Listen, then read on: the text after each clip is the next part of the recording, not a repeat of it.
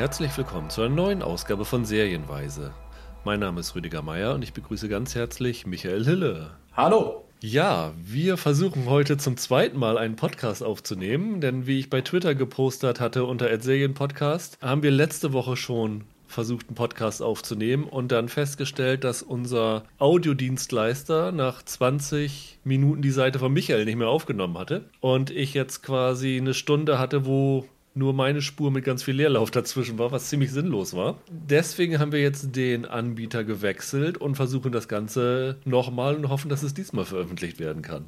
Gut wäre das, also, weil Selbstgespräche muss man ja nicht führen. Genau, wir waren mit dem letzten Mal eigentlich recht zufrieden mit dem Podcast. Ich hoffe, dass es dieses Mal ähnlich läuft. Ja. Was haben wir vor? Wir haben uns tatsächlich entschlossen, einen Sonderpodcast zu machen. Wir hatten ja schon mal vor 14 Tagen darüber geredet, dass uns für letzte Woche nicht so richtig was eingefallen ist. Und dann hatten wir überlegt, wir machen einen Best-of All-Time-Podcast aber nicht so, wie man das oft kennt, sondern wir gehen jetzt 50 Jahre zurück bis in das Jahr 1970 und haben für jedes Jahr die beste Serie dieses Jahres gekürt.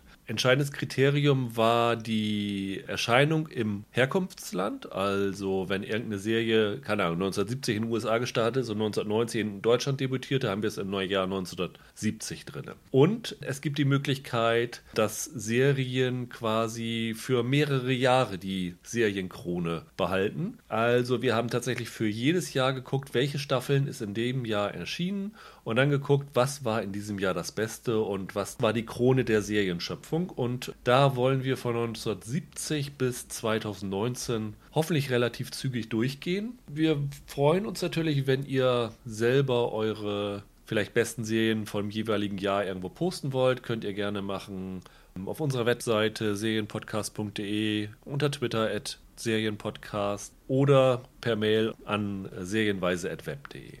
Und dann wollen wir mal gleich beginnen mit dem Jahr 1970. Eine Serie, die wir tatsächlich zwei Jahre drin haben, im Jahr 1970 und 1972. Ähm, dazwischen gab es ein Jahr, wo sie nicht gelaufen ist, deswegen der kleine Bruch. Aber wir beide waren uns sehr einig, dass 1970 über die ersten beiden Staffeln von Monty Pythons Flying Circus nichts drüber geht. Richtig. Also man muss dazu natürlich sagen, dass das jetzt gerade in meinem Fall auch so ein bisschen natürlich eine Alterssache ist. Also ich kenne deutlich mehr Serien aus dem Jahr 2018, als ich Serien aus dem Jahr 1970 kenne. Dementsprechend ist das natürlich immer so jetzt die Sache gewesen, für mich auch bei den älteren Serien halt zu schauen, was kenne ich überhaupt und was war auf jeden Fall klasse in der Zeit. Aber Monty Pythons Flying Circus ist einfach so eine Granate gewesen damals schon. Das ist heute noch wahnsinnig witzig und ich glaube, ich kenne ich kenne nicht nur alle Folgen, ich kenne, glaube ich, auch diesen, diesen berühmten Film, den sie später noch gemacht haben, wo sie ja so ein Best-of der Sketche veröffentlicht mhm. haben. Ich glaube, Wunderbare Welt der Schwerkraft heißt er im Deutschen. Genau. Und die Serie ist 1969 bei BBC debütiert. Mhm. Die zweite Staffel lief 1970, das ist also die, über die wir hier fürs Jahr 1970 reden, und die dritte genau. Staffel lief 1972, die wir halt 1972 dabei haben. Und ähm, die meisten werden wahrscheinlich den ersten Kontakt mit Monty Python äh, über die Filme gehabt haben, Das Leben des Brian oder Ritter der Kokosnuss oder irgendwas, und erst im Nachhinein auf diese Serie gekommen sein, die quasi der Ursprung allen Blödsinns ist. Die Kreativität die Graham Chapman, John Cleese, Terry Jones, Terry Gilliam, Michael Palin und Eric Idle damals an den Tag gelegt haben, ist natürlich Wahnsinn. Also es nicht nur die Sketche sind ultra komisch, auch die grafischen Einfälle. Also wir haben ja dann die diese ganzen Animationen dabei gehabt, die man dann ja ähm, auch in den Filmen nachher noch gesehen hat. Die Animationsdinger hat ja damals von Monty Python der Terry Gilliam gemacht. Der ist später ein total profilierter Filmemacher geworden. Der hat so größere Sachen wie 12 Monkeys und Brazil und sowas verfilmt, also recht große Nummern. Das Fantastische an Monty Python ist ja, ich wundere mich immer, dass das in Deutschland so ein Riesenhit gewesen ist, weil das unglaublich von seinem britischen Wortwitz lebt. Also die Synchrofassungen sind sicherlich auch nicht schlecht, aber das ist im Original so unglaublich witzig. Das Ma Ausmaß an kreativen Wortspielen ist, glaube ich, einmalig in der britischen Comedy, was Monty Python sich hat einfallen lassen. Ich weiß nicht, du kennst bestimmt den äh, Der Papagei ist tot Sketch, oder? Ja, ja, ja, klar. Bekanntesten, wo äh, John Cleese versucht zu erklären, dass sein Papagei, den er gerade gekauft hat, tot ist und wie viele unglaublich schöne Beschreibungen man für das Ableben eines Vogels finden kann, ist einmalig. Also unglaublich. Du hast eben gesagt, ähm, die ist im Original so witzig. Also ich glaube, die meisten, zumindest die älteren Jahrgänge, haben äh, die Serie auch im Original kennengelernt, nämlich sie ist erst Ende der 90er von Sat 1 mal synchronisiert worden und das haben sie dann ganz schnell gelassen, weil es eine totale dämliche Idee war. Vorher ist sie tatsächlich in Omu im, ich glaube, in der ARD und in den dritten Programm gelaufen und äh, genau. damals der treibende Faktor war, glaube ich, Alfred Biolek, der die entdeckt hatte und ähm, die super fand und die nach Deutschland geholt hatte. Äh, wie gesagt, war eine, war eine grandiose Sache. Monty Python ja. war so eine einmalige Gruppe, das, sowas gibt es nicht mehr. Und äh, in dem Off-Jahr sozusagen, in dem wir sie nicht haben, haben wir uns entschieden für eine Serie, die wahrscheinlich in Deutschland die wenigsten kennen, weil sie relativ spät zu uns gekommen ist. Also die lief auch wohl erst in den dritten, aber kam dann erst, nachdem quasi ein deutscher Ableger auch schon gelaufen ist. Und zwar ähm, reden wir hier für das Jahr 1971 über die ersten beiden Staffeln der, der Sitcom All in the Family. Ja. Eine US-Adaption der britischen Sitcom Till Death Us Do Part. Und das wiederum wurde dann bei 1973 von Wolfgang Menge zu Ein Herz und eine Seele im Deutschen adaptiert. Ekel Alfred. Ekel Alfred, genau. Da werden es die meisten herkennen.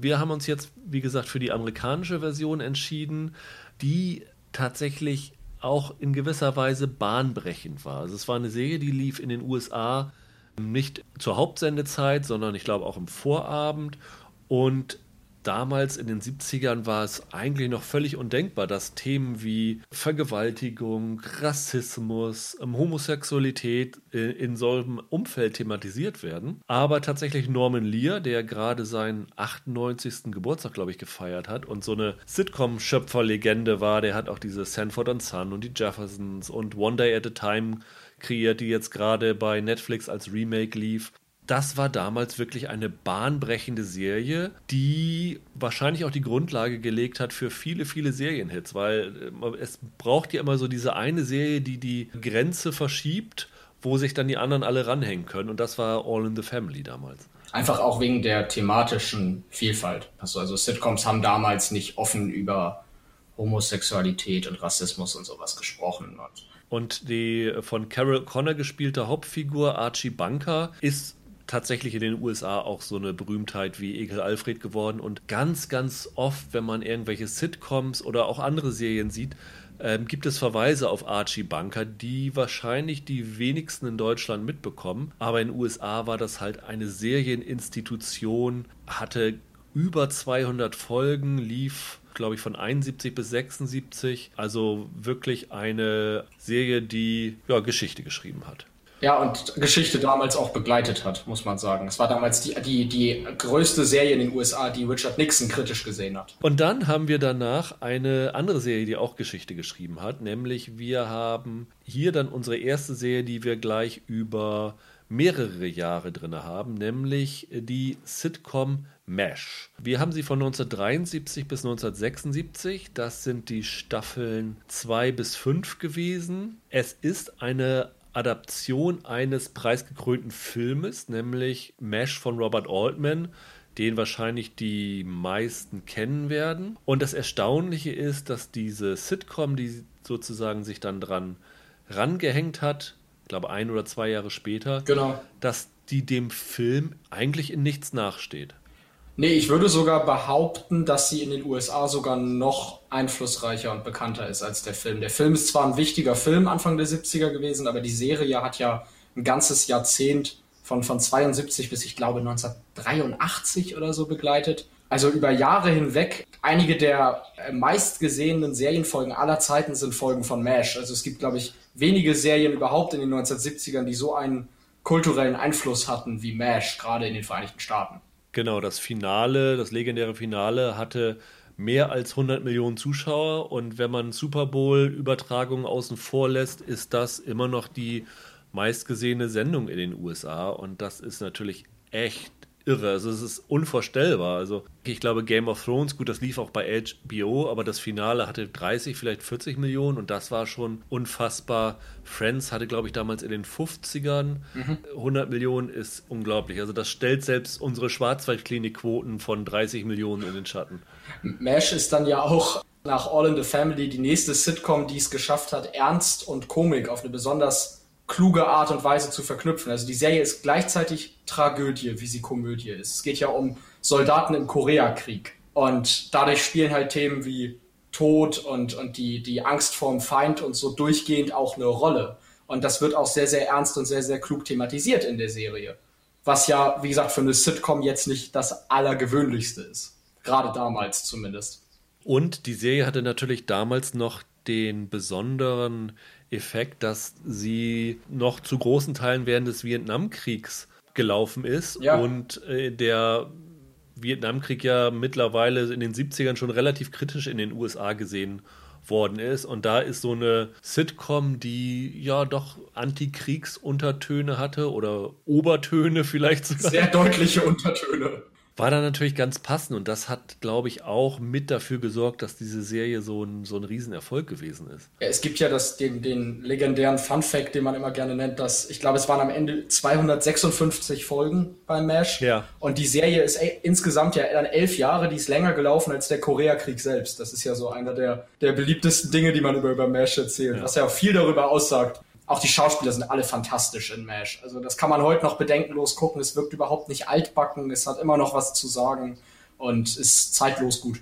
Ich hatte meinen ersten Kontakt über die Spin-off-Serie. Ich weiß nicht, hast du die mal gesehen? Trapper John MD? Nee, nee, von gehört, aber nie gesehen. Ich hatte meinen Kontakt über den Film. Das war so eine Art-Serie, wirklich eine klassische Art-Serie. Die lief, glaube ich, auch bei Sat 1. Auch mit einem anderen Schauspieler, Pernell Roberts damals. Und die hat man so als, als Kind ich glaube, ich war vielleicht zwölf oder dreizehn, so eine von den Serien, die man, ich glaube, ich im Nachmittagsprogramm so mal gesehen hat. Und die hatte ja nun überhaupt nichts von, von Mesh, also auch weder den Anspruch noch die darstellerische Qualität. Aber das war mir damals überhaupt nicht bewusst, dass das ein Spin-off von so einer ultra erfolgreichen Sitcom gewesen ist. Ja, interessant übrigens, dass damals, als die als Mesh im Fernsehen lief in Deutschland, keine Lachkonserven eingesetzt worden sind, ne? Richtig, genau. Das haben sie in der deutschen, in der deutschen Version rausgenommen. Und das hat die Serie sogar tatsächlich für mich, ich habe das geswitcht beim ersten Mal schauen. Ja. Das hat es für mich noch besser gemacht, weil ich muss sagen, ich habe in die Synchro reingeguckt, weil ich gelesen hatte, dass Rainer Brandt für die verantwortlich war. Und Rainer Brandt, wer ihn kennt,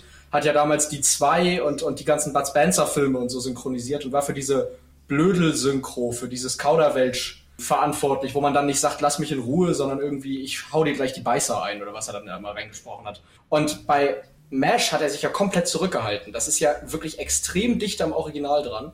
Und die einzige, ich sag mal, künstlerische, der künstlerische Eingriff ist halt das Entfernen der Lachkonserven. Und da könnte man sagen, es verbessert die Serie tatsächlich. Ja. Ja, Mesh hatte 99 Emmy-Nominierungen und 14 äh, Emmys gewonnen, was natürlich erstmal äh, sich riesig viel anhört. Allerdings wird ja auch beim Emmy der äh, siebte Hundetrainer von links mit einer Nominierung bedacht. War das ähm, früher auch schon so?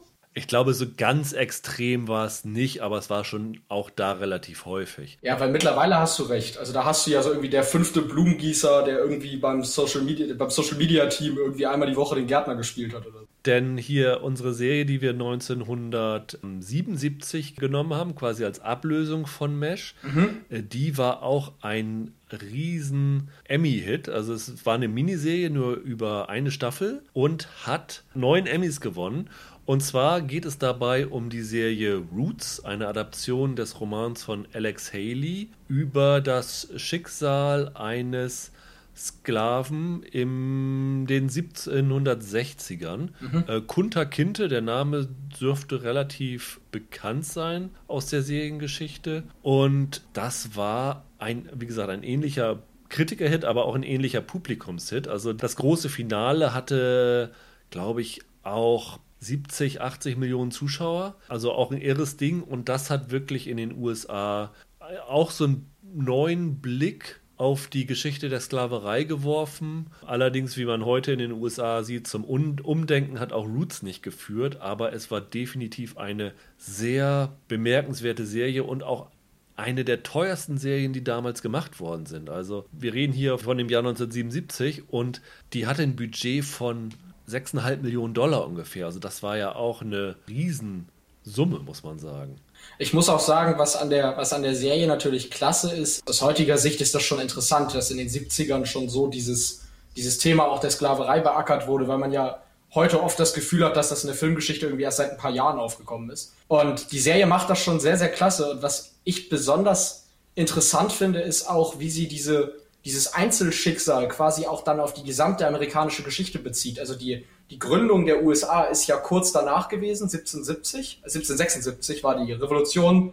1789 ist Washington der erste Präsident geworden. Und die Serie greift da ja so ein bisschen vor und spielt in diesem Kontext und kontextualisiert das auch, was da passiert. Das fand ich sehr ansprechend. Es ist halt nicht nur, wie zum Beispiel der Film 12 Years a Slave, die Geschichte eines Sklaven, sondern es ist auch eine Geschichte über den Ursprung der amerikanischen Nation in dem Sinne. Und das finde ich, fand ich, fand ich sehr interessant, was sehr viel politisch, politisches Gehalt hat. Und auch super besetzt. Also der junge Kunter Kinte wurde von LeVar Burton gespielt, den man ja später als Geordie LaForge in Star Trek Next Generation gekannt hat. Der alte Kunterkinte wurde gespielt von John Amos. Ich weiß nicht, hast du mal der Prinz aus Zamunda gesehen? Da war er klar, klar. Der, der Chef von diesem Fastfood-Franchise, in dem äh, Eddie Murphy gearbeitet hat. Der war da auch dabei. Also wirklich eine sehr, sehr bemerkenswerte Serie. Und wer sie noch nicht gesehen hat, sollte die tatsächlich mal vielleicht auf Video mal nachholen, weil jetzt ja gerade so dieses Thema auch wieder akut ist. Nicht nur weil in den USA Black Lives Matter gerade groß ist, sondern auch weil es in der Serien- und Filmwelt gerade wieder so ein richtiges Thema ist. Also jetzt ist gerade, zumindest im Original hier auch in Deutschland, Lovecraft Country gestartet, wo sie ja auch diese Nicht-Sklaverei-Geschichte aber die Unterdrückung der Schwarzen in den Südstaaten der USA in den 50ern, 60ern ja. mit Monstern quasi aufarbeiten. Also da gibt es schon bemerkenswerte Stoffe, die man echt unbedingt mal nachholen sollte und Roots ist sicherlich einer davon. Dann geht es weiter. Äh, auch wieder eine Serie, die wir über zwei Jahre haben. Das war vor allen Dingen Michaels Wunsch. Äh, 1978, 1979 die ersten beiden Staffeln von Taxi, auch wieder eine Sitcom. Und ja, da überlasse ich dir mal das Wort, weil das ist tatsächlich eine Serie, wo ich nichts von gesehen habe. Gar nichts. Gar nichts. Das musst du ändern. Ich sag dir auch warum. Und zwar, weil das eine der lustigsten Serien ist. Erstens, die ich kenne. Und zweitens, weil du da die, äh, nicht direkt die Ursprünge, aber sehr, sehr viele herausragende Schauspieler in jungen Jahren siehst, am Anfang ihrer Karriere. Um, um einmal kurz für, für Leute, die jetzt etwas jünger sind, so wie ich, das kurz zu erklären. Taxis, das war früher, bevor es Uber gab. Das war quasi noch ohne Handy. Da hat man jemand angerufen, der hat dich irgendwo hingefahren. Es geht um ein Taxiunternehmen in New York und die wird von einem ziemlichen Miesepeter und Geizhals geleitet, der gespielt wird von Danny DeVito. Da fängt es schon an mit dem ersten großen Namen. Die Hauptfigur wird gespielt von Judd Hirsch, den kennt man ja auch aus Dutzenden Sachen, Independence Day. Und letzten Endes ist das eine relativ klassische Sitcom, würde ich vom Aufbau her sagen. Also anders als jetzt MASH behandelt die kein heikles Thema oder so. Was aber immer wieder durchkommt, ist, das ist halt eine Serie aus der Arbeiterklasse. So, und das daraus besteht der größte Humor des Ganzen. Also es gibt immer mal wieder auch so ein paar politischere Szenen, und wie gesagt, so dieser Arbeiterklassenhumor ist das Ganze. Und es ist sehr charmant, weil es die New Yorker Identität Ende der 70er sehr gut aufgreift. Man sagt ja, es gab ja zwei Jahre vorher gab es den Film Taxi Driver mit Robert De Niro, der ein Riesenerfolg war. Und man assoziiert, also gerade in New York, Taxifahrer ja immer so mit dem kleinen Mann aus der bürgerlichen Mitte. Und das ist so das, was die Serie auch mit befeuert hat. Und wie gesagt, Judd Hirsch ist dabei, Danny DeVito, du hast Tony Danza, Christopher Lloyd, also Doc Brown aus Back to the Future. Habe ich wen vergessen? Ja, Andy Kaufman hast du noch vergessen. Stimmt, richtig, der ist auch dabei. Später von äh, Jim Carrey in dem Biopic verkörpert worden ist.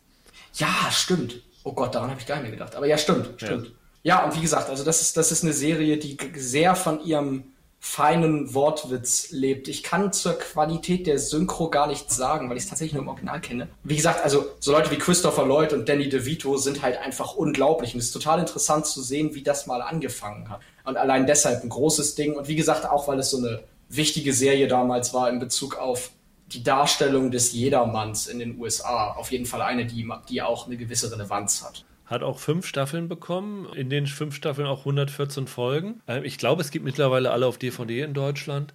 Ähm, wir werden auch in den Shownotes vermerken, wo man die Serien bekommen kann, wo sie gestreamt werden oder ob sie auf DVD ähm, existieren oder wo auch immer, damit ihr euch da ein Bild machen könnt. Dann haben wir das erste Jahrzehnt beendet oder beenden es jetzt 1980 mit der Serie Yes Minister. Auch wiederum ein lustiger Stoff, dieses Mal aus Großbritannien. Und ähm, es ist eine Polizatire über einen Minister aus der britischen Regierung. Später gab es dann noch eine Serie Yes Prime Minister wo er ja in, in Downing Street Number 10 aufgestiegen ist zum Premierminister, der ähm, Jim Hacker, den wir hier begleiten. Und ja, das ist eine wunderbar liebevolle Sezierung des britischen Politsystems, die aber auch, auch wenn die Briten sehr, sehr exzentrisch sind, in gewisser Weise eine Allgemeingültigkeit hat für ja alle politischen Systeme, weil es dann ja auch so um Charakterzüge dreh, äh, sich dreht, was bringt einen Menschen dazu, Politiker zu werden. Und also Roland könnte da viel mehr drüber sagen. Ich glaube, er hatte sie mal bei seinen Kindheitsserien drin, weil er sie super fand aber das ist wirklich ein frühes Pendant zu Wieb, kann man vielleicht sagen, weil es halt so alles so überzeichnete Figuren sind. Und ich glaube, auch hier kennen viele diese Serie indirekt über YouTube-Clips. Zum Beispiel gab es einen ganz berühmten Clip, der im Zuge des Brexits äh, rumgereicht worden ist, wo sie über die EU reden und ja, was ja, ja. die EU für Großbritannien ist und vice versa. Das ist sehr, sehr lustig und ähm, ist dann auch ein relativ schneller Binge, denn insgesamt hat es die Serie, sogar wenn man die quasi Fortsetzung mit Yes Prime Minister hinzufügt, glaube ich, nur 38 Folgen gegeben. Also das kann man ganz schnell durchgucken. Dann kommen wir zu einem Favoriten von uns beiden, obwohl wir wirklich andere Generationen sind, äh, für uns beide, glaube ich, eine Kindheitsserie gewesen. Ja. Nämlich Magnum. Wir haben uns jetzt entschieden, Magnum für die Jahre 1981 bis 1983 aufs Podest zu heben. Das sind die Staffeln 2 bis 4, weil wir der Meinung sind, dass auch wenn der Pilotfilm schon ziemlich gut war bei Magnum, dass es ein bisschen gedauert hat, bis alle Rädchen sich ineinander gefügt haben und ab der zweiten Staffel bis zur vierten hatte die Serie ihren absoluten Zenit. Das ist ein Phänomen, das uns in dieser Liste noch häufiger begleitet. Wir haben relativ selten erste Staffeln dabei, meistens so zwei, drei, vier, fünf, weil das, glaube ich, in fast allen Serien die Hochphasen sind. Also wenn die Serien nichts taugen, ist nach der ersten Staffel schon vorbei und ab der zweiten Staffel wissen die Autoren, wie sie die Schauspieler am besten einsetzen können, wo deren Stärken sind. Und deswegen findet sich da meistens das Beste im frühen, aber etwas späteren als ersten Staffelbereich. Ja, und also ich kann mir nicht vorstellen, dass irgendjemand von euch da draußen von Magnum noch nie was gehört hat. Das ist einfach, einfach legendär. Tom Selleck mit seinen Hawaii-Hemden und seinem Schnauzbart und dem roten Ferrari und dem grandiosen John Hillerman als sein, ja, sein Gegenspieler und ja, Sidekick. Es, es wechselt immer bei Higgins. Also es war ein großer Spaß. Wie ist das bei dir gewesen, Michael? Als ich die Serie damals gesehen habe, lief sie, ich meine, in der ARD und ich habe sie so als Buddy-Spaß wahrgenommen mit diesem, ja. Kabeleien. Genau, mit den Kabeleien zwischen den beiden. Die ARD hatte ja die Serie ziemlich verstümmelt, was mir damals als Jugendlicher überhaupt nicht bewusst war, dass es da noch diesen ganzen großen Part mit der Vietnam-Vergangenheit ja. von Magnum gab. Da haben sie ja fast alles raus eliminiert. Und das ist dann, glaube ich, später bei RTL erst gezeigt worden. Die haben es neu synchronisiert. Genau. Die Synchro ist leider nicht ganz so gut wie die ARD-Synchro, aber es spiegelt natürlich die Serie in ihrer Komplettheit besser wider mit den ganzen Vietnam-Szenen. Ja, also ich habe Magnum mit diesen Szenen kennengelernt, was daran liegt, dass ich es halt als Kind mit meinem Vater zusammen im Pay-TV gesehen habe, auf, auf so einem Nostalgiesender und da lief es halt im Original mit Untertiteln und dementsprechend habe ich es halt so kennengelernt und kannte es immer mit dieser Vietnam- Thematik und ich kann mir Magnum ohne nicht vorstellen. Das liegt einfach daran, dass es, wenn man es erstmal so kennt, so integraler Bestandteil der Serie ist. Es gibt da Folgen, in denen ähm, Leute aus dem Vietnamkrieg zurückkommen und irgendwie in die Fälle eingebunden sind. Es gibt diese legendäre Folge mit seiner Frau, wo es dann eine Problematik gibt, dass seine Eheschließung gar nicht, wie nennt man das? Rechtmäßig war. Ja, genau, genau. Und das glaube ich auch in der zweiten Staffel. Und es gibt so viele exzellente Folgen, die diese Vietnam-Thematik wunderbar behandeln, muss man sagen. Es war, und gerade Hawaii hatte damals ja recht viele Wiederkehrer, weil die auch mehrere Sanatorien hatten für heimgekehrte Soldaten. Und man kann die Serie davon nicht trennen. Also man hat es dann damals gemacht und es hat kurioserweise hierzulande funktioniert, weil man dem deutschen Zuschauer offenbar nicht zugetraut hat, dass er sich für Vietnam interessiert oder irgendwie Ahnung davon hat. Ähm, aber es, es ist so, auch für Magnums Charakter, so, so bedeutsam. Und ich habe die Serie sehr gemocht immer und man muss sagen, Tom, Tom Selleck hat bei mir noch mehr als Jürgen von der Lippe irgendwie ausgelöst, dass ich mal so ein Hawaii-Hemd trage. das, das war einfach eine coole Type. Und ich muss sagen, ich fand, glaube ich, alles an der Serie ziemlich super, auch wenn die zwischendurch mal, es gab dann später, in den späteren Staffeln, so ein paar dusselige Folgen. Es gab mal so eine Indiana Jones-Folge. Ich meine, das war ja eine sehr selbstironische Folge, weil ja. es darauf verwiesen hatte, dass Tom Selleck ja als Indiana Jones die erste Wahl war und dann aus dem Magnum-Vertrag nicht rauskommen genau. konnte was ja für mich die Serie noch mehr steigern lässt, weil ich ja ein Riesenfan von Ford als Indiana Jones bin. Also von, dafür bin ich Magnum noch dankbarer. noch schlimmer war, glaube ich, diese Doppelfolge in der fünften Staffel mit Sharon Stone. Ja, ja, oh Gottes Willen. Die dann irgendwie so eine Vision hatte und irgendwelche Rückblenden und was weiß ich alles. Das war, die hatte dann einen Autounfall oder irgend sowas Bizarres. Ja. Das war ganz, ganz schlimm. Auch das merkwürdige Serienende von Magnum ist relativ legendär, wo sie die vierte Wand durchbrechen und das ist ein sehr kurioses Ende gewesen. Eine Sache kann man ja noch erzählen, weil es ganz interessant ist. Es gibt von Magnum ja mittlerweile ein Remake, dieses Magnum PI. Ja, ja. Und das auf lustige Weise ist das quasi eine Spiegelung des jetzigen, äh, des alten Magnums. Weil Magnum damals auf Hawaii ja vor allem deshalb gedreht wurde, weil sie die Sets von Hawaii 5.0 noch stehen hatten, die ja 12, 12, 13 Jahre lang lief. Und man quasi recht günstig dann auf Hawaii in denselben Sets drehen konnte. Und jetzt ist Magnum PI quasi wieder die quasi Nachfolgeserie vom Hawaii 5.0 Remake. Das ist sehr, sehr, sehr lustig, dass sich das wiederholt hat. Abgelöst haben wir Magnum dann im Jahr 1984. Weil dann die Sharon Stone Staffel kommt. Genau, weil dann die Sharon Stone Folge kommt, aber auch weil wir gesagt haben, wir können nicht an der Serie Cheers vorbei, die für uns von Staffel 3 bis 5, also von den Jahren 84 bis 86 ihren kreativen Höhepunkt hatte. Ich denke, die, wie Magnum, wobei die Serie in Deutschland nicht so ein Riesenhit war. Ich weiß nicht, du kennst diese Geschichte, dass die Serie Cheers ursprünglich mal im ZDF gelaufen ist und ein Riesenflop war und abgesetzt worden ist? Nee, die Geschichte kenne ich nicht. Und damals, glaube ich, den Titel Prost Helmut hatte? Ach, grandios. also es ist so ähnlich wie äh, mein Prost. cooler Onkel Charlie ja, für Two and a Half von Men. Two and a Half Men, ja. so war das damals Prost Helmut. Ach Gott. Äh, völlig bizarr.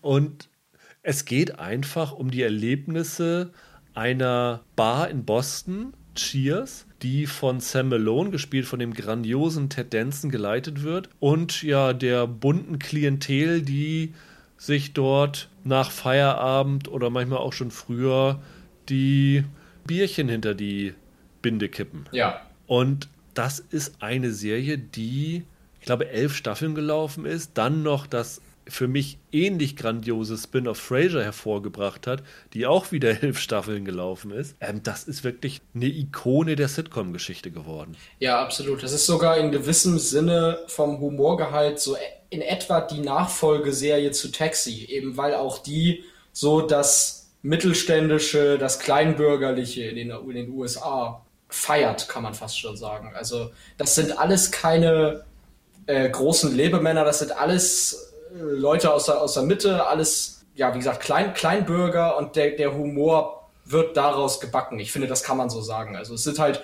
die Leute von nebenan, die in der Kneipe sitzen und wie man das aus der Kneipe kennt, halt über Gott und die Welt reden. Und daraus, daraus entsteht die Komik. Und das ist ja wie das zweite Zuhause für die, deswegen ja auch dieser Titelsong, der zum geflügelten Wort geworden ist, Where Everybody Knows Your Name. Ja, ja.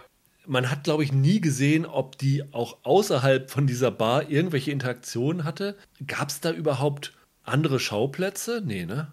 Also ich kann mich da nicht mehr so richtig dran erinnern. Also ich habe es ist länger her, dass ich es gesehen habe, aber gefühlt hat sich alles nur in dieser Bar abgespielt, wo dann irgendwer reinkam und dann Hallo, dann kam das große Gejohle. Genau. Ist quasi so ein Kleinschnitt gewesen, ne? So durch die, durch, durch die amerikanische Gesellschaft damals. So, du hattest dann, du hattest da ja auch Schauspieler, die heute total Riesennummern geworden sind. Also jetzt nicht nur ja, ja. Der, der fantastische Ted Danson, sondern Kelsey Grammer war später dabei, weiß ich noch. Ja, das war, der hat ja, genau, Kelsey Grammer hat dann ja ähm, Fraser bekommen. Der ist ab Staffel 3 oder 4 dabei gewesen. Genau, Woody Harrelson. Der hat dann diesen Coach abgelöst, der Bartender der gespielt wurde von Nicolas Colasanto, der an einem Herzinfarkt gestorben ist. Und dann haben sie mal eben als Zweitbesetzung ähm, Woody Harrelson hervorgezaubert. Kirstie Alley ist später dazugekommen, als dann die Diane, also die Shelley Long, die hat diese Diane, diese Kellnerin gespielt, die ist dann ausgestiegen. Was auch der Grund ist, warum wir gesagt haben, nach Staffel 5 äh, ist für uns jetzt ein Schnitt und wir nehmen Staffel 6 nicht mehr rein von Cheers, weil die ist nicht richtig schlecht geworden, aber sie hat dann zumindest die sechste Staffel gebraucht, um sich nochmal wieder ein bisschen in der neuen Konstellation ja. Und dann ist sie so langsam dann ab Staffel 8, 9 zu Ende gedümpelt. Aber was so in den ersten fünf Staffeln zu sehen war, war wirklich groß. Und sollten wir je in einem Podcast mal über die, weiß ich nicht, bewegendsten letzten Folgen einer Serie reden oder so, bei Cheers hatte ich am Ende tatsächlich so ein bisschen Pippi in den Augen, weil das einfach, das ist einfach grandios gewesen, wie, wie schön und passend sie die Serie zu Ende gebracht haben. Allein dafür hat Cheers einen besonderen Platz bei mir, weil das schaffen ja auch nicht allzu viele Serien. Und dann haben wir 1987 wieder eine Comedy, äh, gehen wieder zurück über den Kanal nach Großbritannien und haben uns da entschieden für die dritte Staffel der Historien Persiflage Black Adder. Ich glaube, die meisten kennen Rowan Atkinson als Mr. Bean, aber eigentlich besser ist er hier in der Serie Black Adder, wo er in vier Staffeln ein wechselndes Mitglied der Familie Black Adder spielt. Es begann in der ersten Staffel damit, dass er in dem Mittelalter, ich glaube im 15. Jahrhundert, ja. am Hof von Richard III. hat die gespielt. Die zweite Staffel hat dann gespielt äh, zur Zeit von Elisabeth I. Die dritte Staffel, um die es jetzt hier geht, dort war er der Butler, also dieser Edmund Blackadder, der Butler vom Prince of Wales. Der Prince of Wales wird gespielt von Hugh Laurie in einer sehr ultralustigen Rolle. Also viele, die ihn nur von Dr. House kennen, vergessen ja, dass er damals in, in Großbritannien eine Riesennummer als Komiker war. Ja. ja. Wobei er in Dr. House auch lustig ist, aber ja. Genau, ja. Und die vierte Staffel ging dann in den Ersten Weltkrieg. Mhm. Also ganz verschiedene Zeitabschnitte, aber alle super lustig. Und wir haben uns jetzt für die dritte entschieden, weil ich finde, Laurie war damit am stärksten. Also er ist ja dann in der vierten zumindest nochmal noch mal dabei.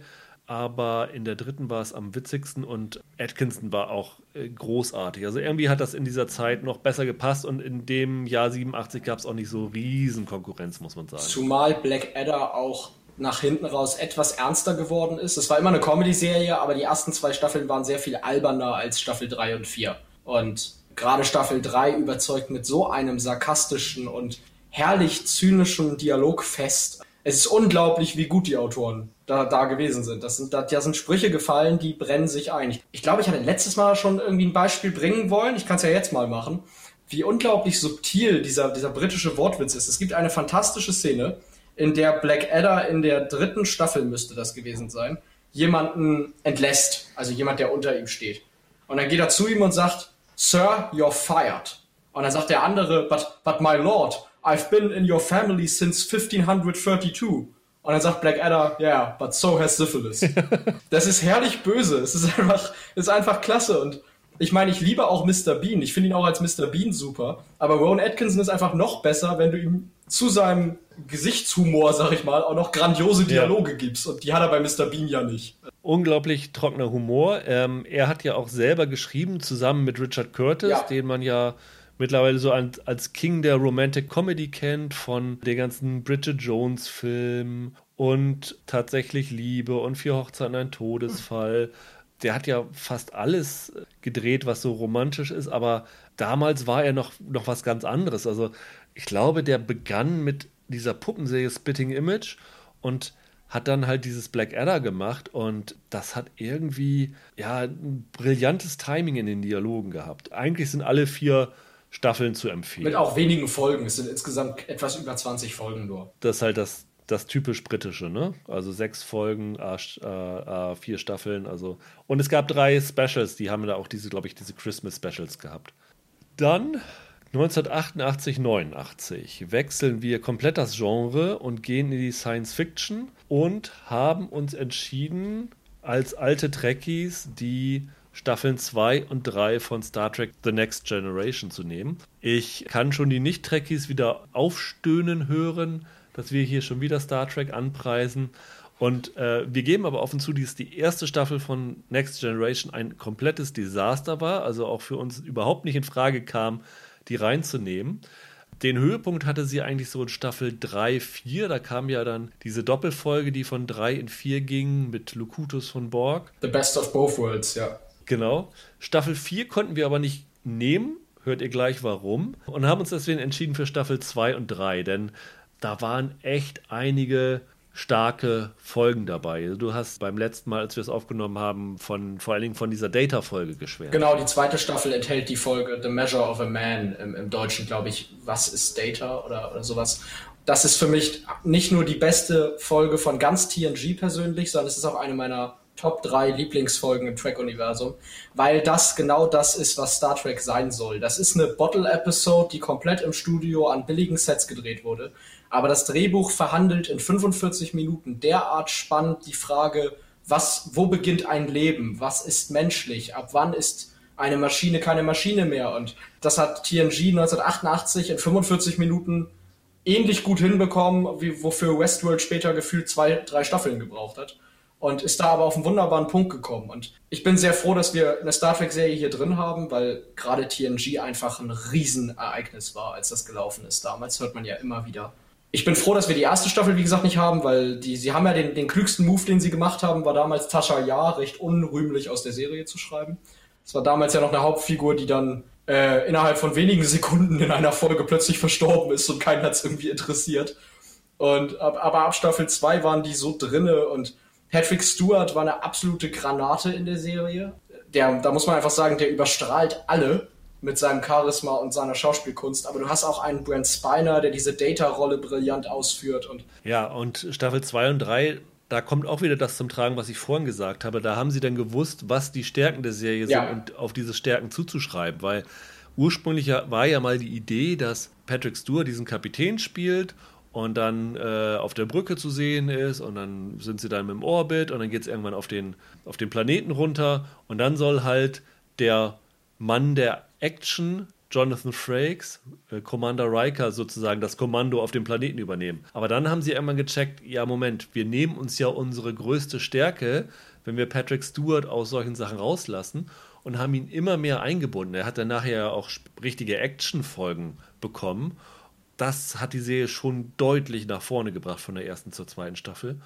Und sie haben es auch sehr, sehr gut verstanden, mit den Genres zu spielen. Sie haben dann ja auch mehr diese Holodeck, dann gab es eine äh, Sherlock Holmes-Folge mit Data als, als Holmes. Wir hatten, wie gesagt, diese, diese äh, Data-Folge Measure of a Man.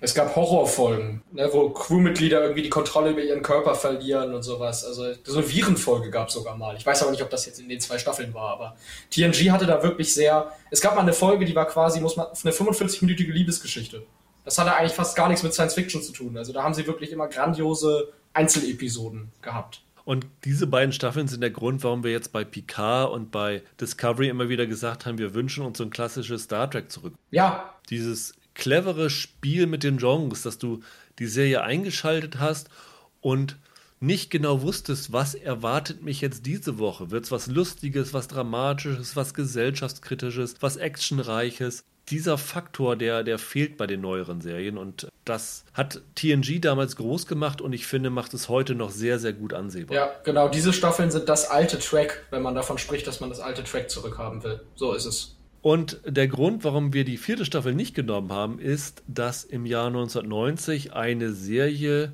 debütiert ist, die, ja, das muss man sagen, Geschichte geschrieben hat und mit eine der Serien war, die neu definiert hat, was Serien sein können. Ja, ein Urknall, muss man sagen. Twin Peaks von David Lynch. Ja.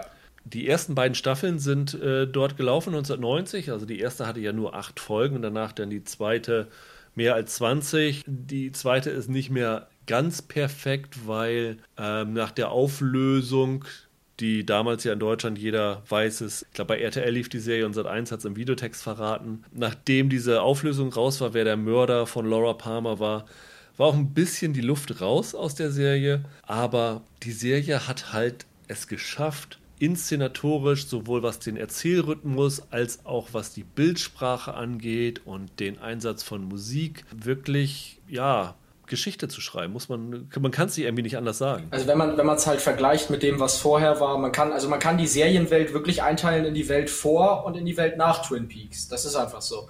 David Lynch hat anders als, als frühere Serienmacher nicht für den kleinen Bildschirm gedacht, sondern der hat quasi eine Kinoproduktion auf den kleinen Bildschirm gebracht. Inszenatorisch konnte sich das absolut mit dem damaligen Kinostandard messen und auch erzählerisch. Du hast ja eben schon gesagt, es beginnt ja in der ersten Staffel noch als relativ klassische, wenn auch horizontal fortlaufende Mordermittlungen in diesem Mord um die Laura Palmer. Und in der zweiten Staffel fließen irgendwann sehr, sehr skurrile, surreale Elemente mit ein. Es wird dann sehr typisch für das, was man allgemein mit David Lynch auch assoziiert. So Geschichten wie Mulholland Drive oder so, die ja sehr abstrakte Filmkunst sind. Und das Außergewöhnliche an Twin Peaks ist, finde ich, wenn ich das jetzt so quasi retrospektiv so anschaue, was der da gemacht hat, dass der auf einen Schlag so vieles auf einmal neu in die Serienwelt eingeführt hat.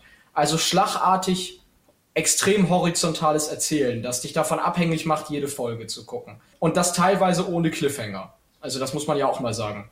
Dann halt diese extrem gewählte Inszenierung, Lichtsetzung, die Art, wie die Serie auch musikalisch untermalt wurde und so weiter. Also das waren ja wirklich gleich mehrere Neuerungen auf einmal. Nichts, was so schleichend über die Jahre gekommen ist, sondern Twin Peaks hat auf einen Schlag, Lynch hat das derart kompromisslos durchgezogen. Ich meine, aus, einer, aus so einer Krimiserie in unter 30 Folgen plötzlich so eine surreale, mythologische, weiß ich nicht, Hillbilly-Erzählung zu machen oder was es dann am Ende ist. Da muss ich schon sagen, da habe ich Respekt vor, weil das einfach einen unglaublichen Mut erfordert haben muss in der damaligen Branche, das Ding so abzuliefern. Dann sind wir uns beide bewusst, dass wir 1991, 92 eigentlich eine Serie hier drinne haben müssten, die wir aber nicht reingenommen haben, weil wir beide mit der Serie nichts anfangen können. Aber ich glaube, die meisten würden sagen, 91, 92 ist so die Zeit, wo die Simpsons in ihrer ja. Hochphase waren. Das war Staffel 3 und 4. Da waren sie noch neu, da hatten sie noch jede Menge Witz, da hatten sie noch kreative Einfälle. Aber ähm, du hast, glaube ich, schon irgendwo mal in einem Cold Open oder irgend sowas äh, gesagt, wie furchtbar du Simpsons findest? Ich habe Simpsons halt immer mal versucht zu gucken. Das waren dann natürlich die neueren Folgen. Und das ist, wer es noch mag, tut mir leid, aber es ist teilweise einfach kürzer. Ich konnte da nie was mit anfangen. Und dann hat mir ja Kollege Roland irgendwann mal gesagt, ja, aber die waren ja auch früher gut. Also der Erfolg beruht auf den früheren Folgen. Und dann habe ich mir das halt mal angesehen und ja, es war besser. Nein, es ist immer noch nicht lustig. Es ist einfach absolut nicht mein Humor. Es tut mir leid, aber ich bin da nie reingekommen. Es gibt so ein paar Folgen, wo ich dachte, oh, okay, aber insgesamt lasst mich in Ruhe mit den, mit den Gelben da aus Springfield. Das ist genau mein Problem. Also es war auch nie mein Humor und deswegen Entschuldigung an alle Simpsons-Fans da draußen. Ich weiß, von euch gibt es äh, jede Menge und wir wissen, Simpsons würde jetzt an diese Stelle gehören, aber ähm, es wäre für uns unehrlich gewesen, das äh, reinzunehmen. Deswegen haben wir eine Serie reingenommen, die für mich einer meiner Favoriten ist und zwar Wunderbare Jahre. Da liefen damals die letzten beiden Staffeln, 1991, 92. Und das ist ja eine tolle Coming-of-Age-Geschichte, die so in den 60ern, 70ern spielt, wo Kevin Arnold, gespielt von Fred Savage, aus dem Off erzählt. Ich glaube, im Original ist der Off-Kommentar auch Tom Selleck, ne? Norbert Langer, der Tom Selleck gesprochen hat, halt als der erwachsene Kevin Arnold. In, in, Im Amerikanischen ist es aber nicht Tom Selleck, sondern Daniel Stern. Genau, im Deutschen ist es Magnum, der da redet. Und äh, er erzählt, wie er halt groß geworden ist und über seine erste Liebe und all sowas. Und auch hier wieder der Fall, dass die Serie am Anfang schon nett war und äh, eigentlich auch ganz gut ausformuliert und toll besetzt und die, die Figuren haben gut ineinander gefasst. Aber hier kam halt hinzu, dass die Kinder, nicht nur Fred Savage, sondern auch Danica McKellar, die die Winnie Cooper spielt, oder Josh Saviano, der den Paul Pfeiffer gespielt hat, die waren halt, als diese Serie losging, ja, so zwölf Jahre alt oder so. Und da kann man natürlich noch nicht erwarten, dass die schauspielerisch ganz groß waren. Und in den letzten beiden Staffeln haben sie entweder schauspielerisch so viel dazu gewonnen oder ähm, die Autoren wussten besser, wie man sie einsetzt. Aber auf jeden Fall passte das in den beiden Staffeln perfekt alles zusammen. Und bei welcher Serie hättest du gesagt, dass dir dann Tränchen über die Wangen gelaufen sind? Das war Cheers. Cheers in der Finalfolge. Und hier muss ich sagen, bei Wunderbare Jahre ging es mir so, weil die letzte Folge ist so ein, was mittlerweile bei vielen Serien gern gemacht wird, so ein Blick in die Zukunft, was passiert mit den Figuren danach, so Finale Harry Potter mäßig, äh, alle dann auf einmal Erwachsene mit ihren Kindern. Und das fand ich so rührend, wenn man wirklich hier fünf, sechs Jahre mit diesen Figuren verbracht hat und dann innerhalb von wenigen Minuten deren zukünftiges Leben nacherzählt bekommt, fand ich total berührend. Und das ist einfach eine Serie, die bei mir tief im Herzen drin ist, die ich sehr, sehr liebe. Und dann auch, auch diesen großartigen Song, Titelsong von Joe Cocker, ne? Ja, absolut. With a Little Help from My Friends. Das ist ja ein Cover von den Beatles. Und es ist das aus meiner Sicht, ich bin jetzt kein Musikexperte, aber für mich das beste Cover der Musikgeschichte, weil dieser Song ist von den Beatles grandios, aber von Joe Cocker ist er genial. Ein, ein fantastisches Intro. Und ich muss auch sagen, es zeichnet sich ja so ein bisschen ein Muster hier ab. Wir haben ja jetzt wirklich sehr viele Sitcoms in der Liste gehabt. Ähm, und auch Wunderbare Jahre ist eine Sitcom, die nicht ausschließlich jetzt nur lustig ist, sondern die auch viele ernstere Themen behandelt. Du sagst ja, spielt 60er, 70er, das heißt sowas wie Vietnam wird auch hier erwähnt. Martin Luther King spielt eine große Rolle oder spielt zumindest nebenbei auch eine Rolle. Und ja, also wie gesagt, eine wunderbare Serie. Ähm, 1993, 94 konnten wir an einer Serie nicht vorbeigehen, die auch wie Twin Peaks sehr wichtig dafür war, wie Serien seither gedreht werden. Und zwar handelt es sich dabei um NYPD Blue, eine Cop-Serie. Und ich weiß, im Moment sind Cop-Serien ja sehr kritisch, weil sie ja auch selbst Serien wie NYPD Blue oder auch parallel ist äh, Homicide gelaufen, die auch sehr, sehr gut ist, die schon einen kritischeren Blick auf Polizeiarbeit richten, aber es halt immer noch aus der Perspektive von Polizisten machen und deswegen halbwegs noch einseitig sind. Also es gab zum Beispiel von Alan Seppenwall, glaube ich, in ich glaube im Rolling Stone eine fantastische Geschichte darüber, dass er damals Cop-Serien das Größte fand und warum er heute das mit einem schlechten Beigeschmack sieht und irgendwie seinen, seinen Blick darauf geändert hat, kann ich allen nur ans Herz legen. Aber nichtsdestotrotz, 1993, 94 NYPD Blue war Bombe. Kann man nicht anders sagen. Es hat das, was Serien im klassischen Fernsehen leisten können, äh, verschoben. Nicht nur, weil ähm, Dennis Franz seinen nackten Hintern in die Kamera gehalten hat. Und äh, nicht nur, weil drei, viermal Fuck gerufen wurde, aber auch, weil äh, es zum Beispiel eine ganz andere Ästhetik reingebracht hat. Ne? Das war so diese Handkamera-Optik, das war dieses direkte, ja. das war dieses fast schon ein bisschen dokumentarisch anmutende. Und also hier haben wir zwar abgeschlossene Folgen, aber doch einen sehr, sehr großen roten Faden, der sich horizontal durch die Serie bewegt. Also da hat, glaube ich, in den USA alles drüber geredet. Es ist, es ist für mich auch eine Serie, die heute noch modern wirkt, weil die Charaktere sich weiterentwickeln. Also das hast du ja in Serien wie, wie Magnum oder so jetzt nicht gehabt. Magnum blieb immer Magnum. So, und Higgins war immer Higgins. Und die Beziehung zwischen den beiden hat sich nicht groß weiterentwickelt. Und das ist bei NYPD Blue ganz anders, muss man so sagen. Deswegen wirkt sie auf mich heute auch noch sehr modern. Und obwohl ich das Wort nicht mag und ich es eigentlich vermeiden möchte, aber NYPD Blue hat der Serienwelt einen Riesendienst erwiesen, was Realismus angeht. Die Serie ist sicherlich nicht realistisch. Sie gibt sich aber deutlich mehr Mühe als die Cop-Märchen, die man früher hatte. Also was wie Columbo oder das Model und der Schnüffler und so war ja so weit weg vom, vom, vom echten Polizeigeschäft. Und NYPD Blue war eine spürbare und gewollte Annäherung an eine realistischere Inszenierung. So, wie gesagt, das ist nicht realistisch, das ist immer noch alles Fernsehen, aber da, da ist, hat ein Trend begonnen, der ja sich heute immer weiter fortsetzt. Bis hin zu später dann einer Serie, die wir hier noch abfeiern werden. Ein Riesenensemble damals. Die größte Kunst ist ja, dass sie einen sehr, sehr prominenten Abgang sehr, sehr problemlos verkraftet hat. Also das ist ja die Serie gewesen, wo in der ersten Staffel David Caruso, glaube ich, alle Preise und alles Lob für eingeheimst hat und sich dann gesagt hat, Moment, wenn ich jetzt hier der größte Star im amerikanischen Fernsehen bin, dann werde ich jetzt einfach der größte Kinostar und hat versucht, eine Filmkarriere hinzulegen, ist dann kolossal mit gescheitert und äh, hat dann später sich darauf zurückgezogen, Sonnenbrillen auf und abzusetzen bei CSI Miami. Aber der ist halt, ich glaube, in der zweiten Staffel ist er dann ausgestiegen. In der zweiten Staffel ist er ausgestiegen, ja. Und dann haben sie mal eben Jimmy Smits aus dem Ärmel geschüttelt, der wirklich, und, und das ist das Schlimmste, glaube ich, für Caruso gewesen, das komplett nahtlos übernommen hat, ohne Probleme. Ja, ja. Und das auch absolut grandios, also auf gleich hohem Niveau, ne? Und ja, ich meine, über David Caruso sagt man heute halt tatsächlich, dass er zwei Gesichtsausdrücke hat, mit und ohne Brille oder Sonnenbrille.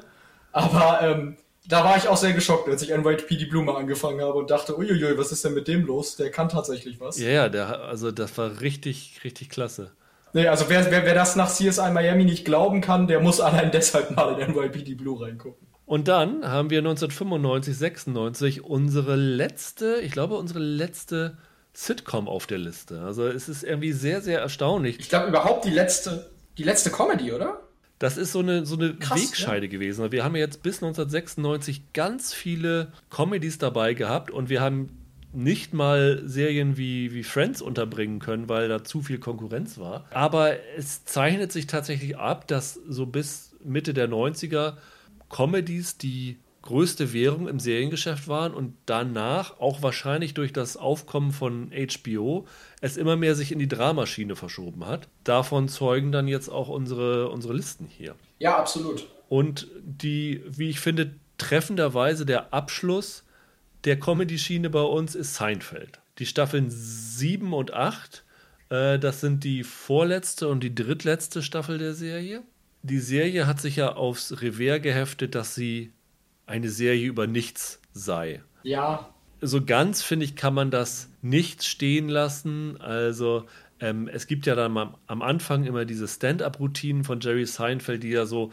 zumindest eine thematische Klammer für diese Folge schlagen äh, und ja mhm. dann auch durchaus ein ja, Erzählstrang vorgeben. Also es geht schon um was, letztendlich kann man sagen, in Sitcoms geht es fast nie um irgendwas, weil ja auch nie irgendwas Konsequenz hat. Also wenn irgendwer eine Glatze rasiert kriegt in der Comedy, dann hat er in der nächsten Folge wieder volles Haar. Also, weil es, es ändert sich halt nichts. Aber Seinfeld war ein Meisterwerk, das, wie ich finde, in Deutschland immer noch unterschätzt wird. In den USA ist das ja der Heilige Gral. Größte Hit, der Heilige Gral, genau. Ich weiß nicht, wie viele Milliarden Jerry Seinfeld und Larry David, die dahinter ähm, hängen, schon mit Seinfeld Wiederholungsrechten eingenommen haben. Zuletzt, glaube ich, im Streaming ging es auch fast für eine Milliarde weg. Also das war, war ein riesiges Phänomen. In Deutschland hingegen lief es, glaube ich, immer nur tief nachts. Mittlerweile läuft es, glaube ich, bei TNT Comedy aber ist nie so richtig eingeschlagen. Also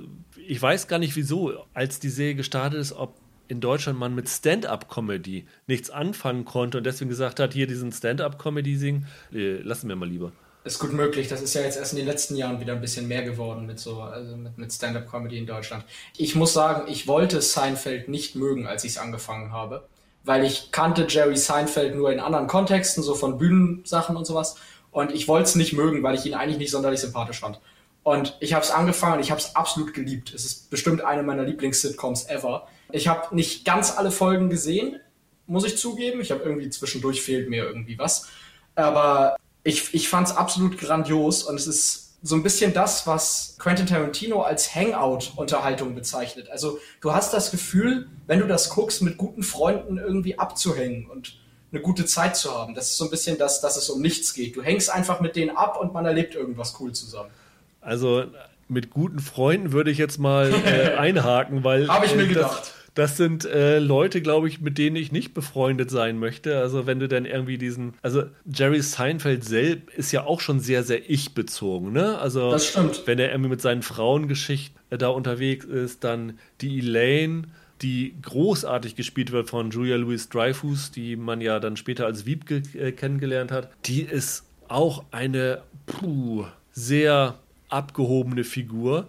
Der schlimmste ist wahrscheinlich noch George Costanza, dieser etwas dickliche, der später dann im Büro von George Steinbrenner bei den New York Yankees arbeitet, was ich sehr lustig fand. Der ist eigentlich ein totaler Unsympath. Und dann hast du ja noch den verrückten Nachbarn Kramer, der irgendwann immer in die Wohnung reingerutscht kommt für irgendeinen Blödsinn. Das sind Leute, wenn du denen auf der Straße begegnen würdest oder ich sag mal fünf Minuten mit denen verbringen würdest, dann würdest du schreiend weglaufen. Aber hier so als Comedy, so als Anti-Helden würde ich gar nicht sagen, aber als Anti-Person funktioniert das irgendwie super. Ich würde das so sagen. Ich würde nicht darauf wetten, dass Jerry Seinfeld mich um drei Uhr nachts zum Flughafen fährt. Aber so ein Abend, ein Abend mit dem irgendwie in einer, in einer Kneipe mit den Leuten, da doch, ich glaube, das könnte witzig werden. Ja. Also, doch, mir hat das sehr gefallen. Und ich muss sagen, was, was ich an der Serie sehr geliebt habe, ist diese Verbindung aus einer quasi Realität mit Fiktion, mit unklaren Fiktionsanteilen. Weil Jerry Seinfeld heißt ja in der Serie auch Jerry Seinfeld und er hat den Beruf, den er auch tatsächlich hat. Und es gibt Überschneidungen mit seiner tatsächlichen Persönlichkeit. Und dann hat er ja auch immer gesagt, dass einige der Sachen auch auf Sachen basieren, die ihm tatsächlich passiert sind. Aber die Serie ist gleichzeitig auch nicht autobiografisch. Und das ist dann so dieses Prinzip, das dann Larry David, der hier mitgeschrieben hat, dann später auch benutzt hat für Curb Your Enthusiasm heißt die Serie. Ja, ja. Im Deutschen Lass es Larry. Und später, oder Bastian Pastewka, also mhm. Pastewka ist letzten Endes auch vom Prinzip nichts anderes. Das habe ich sehr genossen. Also ich mochte auch Pastewka immer, aber ich finde Seinfeld spielt da noch besser mit. Und das macht die Serie für mich konzeptionell auch sehr interessant. Mhm. Äh, die siebte, achte Staffel sind halt wirklich legendäre Folgen dabei. Also äh, um nur mal, damit es nicht zu lang wird, nur eine ins äh, Rennen zu werfen. Die Suppen-Nazi-Folge, das ist vielleicht oh, ja. die bekannteste Seinfeld-Folge, ist in dieser in der, in der siebten Staffel dabei. Legendär, wo äh, sie da einen Suppenladen in New York finden, der äh, legendär ist, aber der Typ dahinter ist ein riesen Unsympath. Und wenn man sich da irgendwie aus dem äh, Rahmen bewegt, dann sagt er No Soup for You. Ich sag nur so, in Hamburg gibt es auch einige Restaurants, wo man so Suppen-Nazi-Typen finden kann. Sagen wir es mal so, ohne jetzt zu konkret zu werden. Wir sind in denselben Restaurants gewesen, das ist schön. ja, 1997, 1998 haben wir auch eine Serie, die Geschichte geschrieben hat. Es handelt sich dabei um Emergency Room, Staffel 4 und 5. Krankenhausserie, die 15 Jahre gelaufen ist. Für mich persönlich hätte sie auch noch viel, viel länger bei uns auf der Liste drauf sein können. Denn die erste Staffel hat zum Beispiel eine Folge von Quentin Tarantino gehabt und eine Folge, die ich, glaube ich, mal in den besten Serienfolgen aller Zeiten drauf hatte, wo sich das Krankenhaus auf so einen Ansturm von Unfallopfern vorbereitet. Ja, grandios großartig. Also man muss sagen, die Mitte der 90er war das erste Mal, wo wir hier auf unserer Liste wirklich einen Überhang an großartigen Serien hatten und es wirklich Probleme gab, sich zu festzulegen, was nehmen wir. Also, wie ich eben schon gesagt habe, Friends ist rausgefallen. Es lief NYPD Blue. Es lief zu der Zeit Akte X am Anfang. Emergency Room ist gekommen. Seinfeld war am Ende.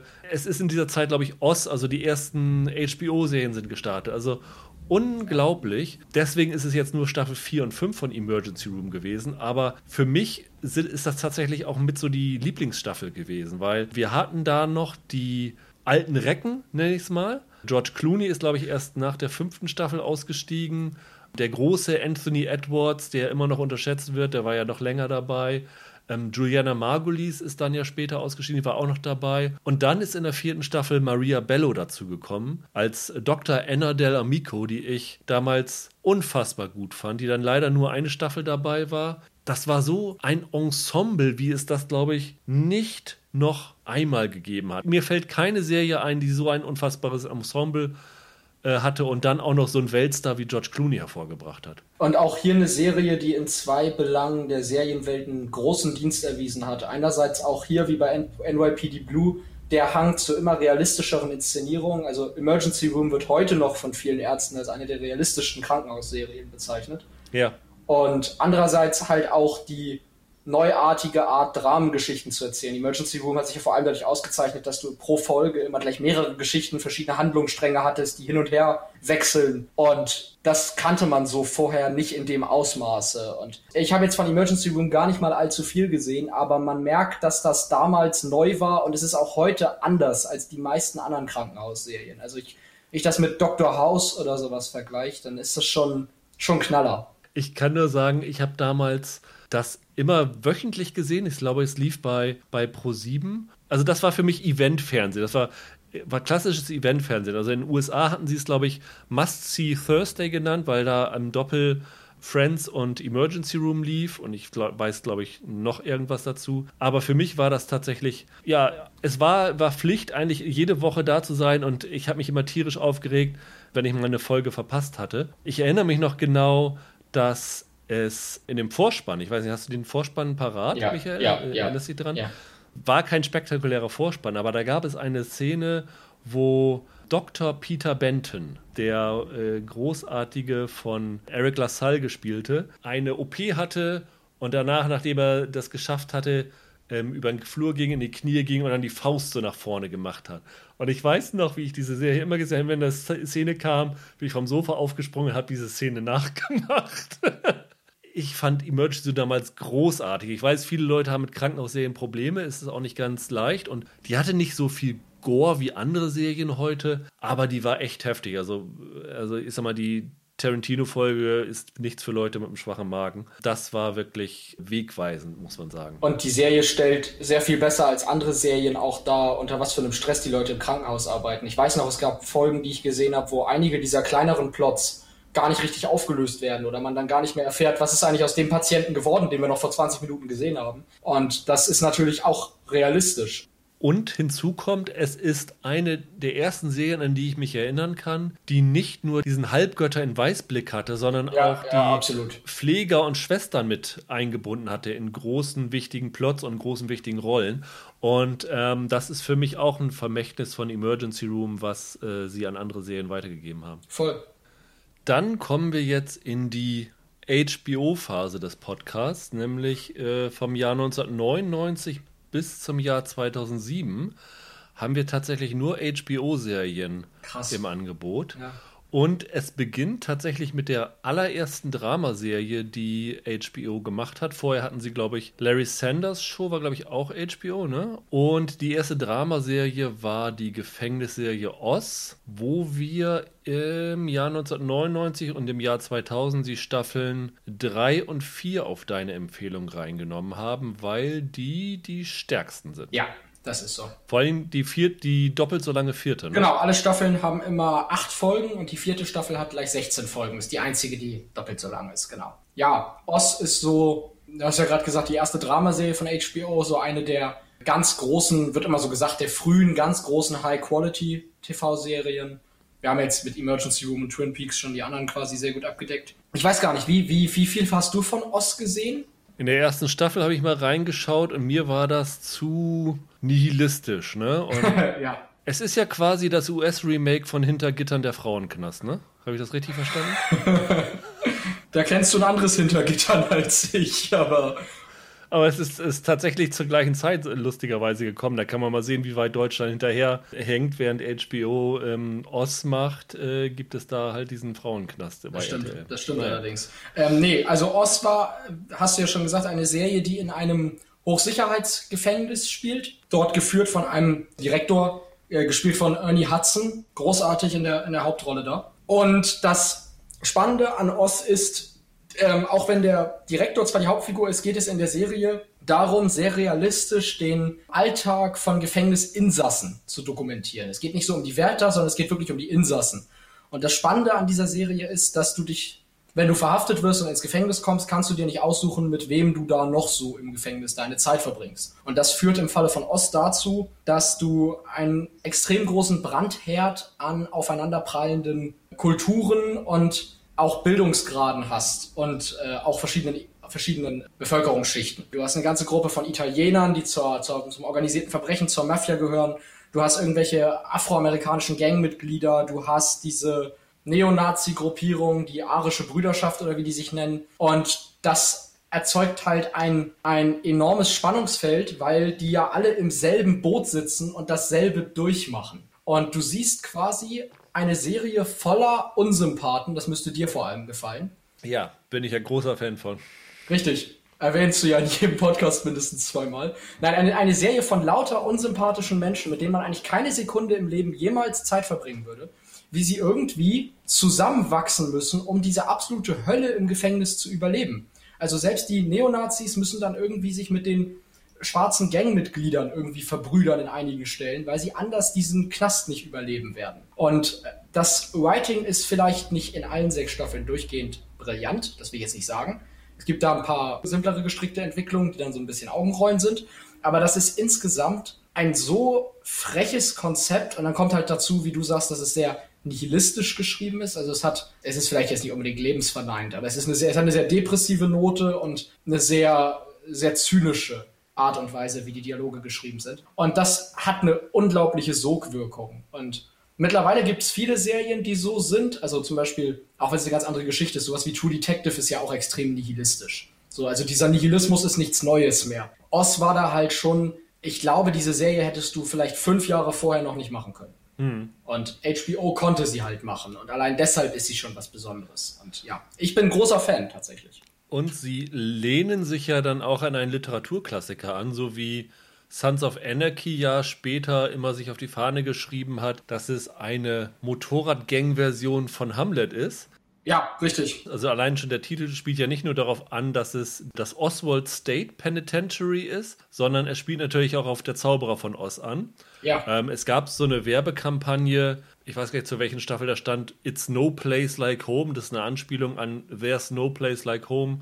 Der Schauplatz ist ja in diesem Fall nicht dieses gesamte Oswald State Penitentiary, sondern ein Teil davon, Emerald City. Genau, ja. Das ist ja auch wieder aus äh, Zauberer von Oz entnommen. Und äh, Emerald City ist hier ein Experimentalprojekt, mhm. wo versucht wird, Leute nicht durch Bestrafung, sondern durch tatsächlich Rehabilitation genau, wieder ja. gesellschaftsfähig zu machen. Ja. Und das halt bei so schlimmen, bei so schlimmen Verbrechern, ne?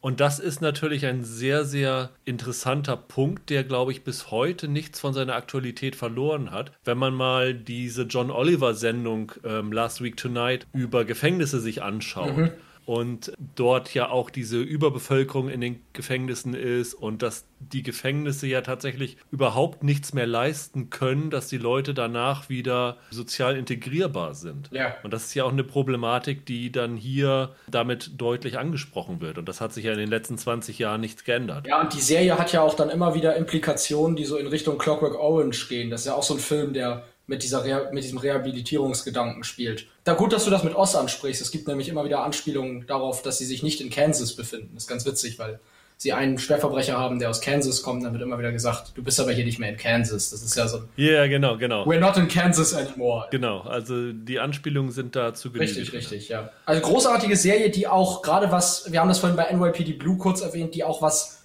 Schimpfwörter, äh, also was explizite Sprache und auch Sexdarstellungen angeht, je, auf jeden Fall damals was ein neues Level angehoben hat. Ja, also da muss man sich immer noch mal vor Augen führen, dass das ja eine Zeit war, wo tatsächlich das Argument von HBO war, wir zeigen Sachen, die das, ich nenne es jetzt mal öffentlich-rechtliche Fernsehen in den USA nicht zeigen kann. Da darfst du kein, kein F-Wort sagen, da darfst du keine nackte Haut zeigen, ja.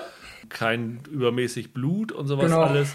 Und hier gab es ja Vergewaltigungsszenen und was weiß ich alles drin. Also das sehr explizit. Das ist schon eine ziemlich heftige Serie. Eine andere HBO-Serie, die das auch gemacht hat und die noch mehr so die Marke HBO vorangebracht hat, ist Die Sopranos. Ja. Und die haben wir im Jahr 2001 und Jahr 2002 auch wieder die Staffeln 3 und 4 reingenommen. Wir hätten wahrscheinlich auch noch die fünfte gemacht, wenn sie äh, gleich im Anschluss äh, gemacht worden wäre, aber die hatte da auch wieder eine Pause. Ich glaube, 2003 gab es Sopranos nicht, erst genau. wieder 2004. Und äh, deswegen haben wir uns jetzt für Staffel 3 und 4 entschieden. Und du bist ja der Über-Sopranos-Fan schlechthin, ne? Ja, ja, ist meine absolute Lieblingsserie, seit ich sie das erste Mal gesehen habe. Ich habe sie insgesamt dreimal ganz gesehen. Ich glaube, das kann ich über keine andere Serie sagen. Ich muss gerade mal überlegen. Ich glaube, ich glaube nicht.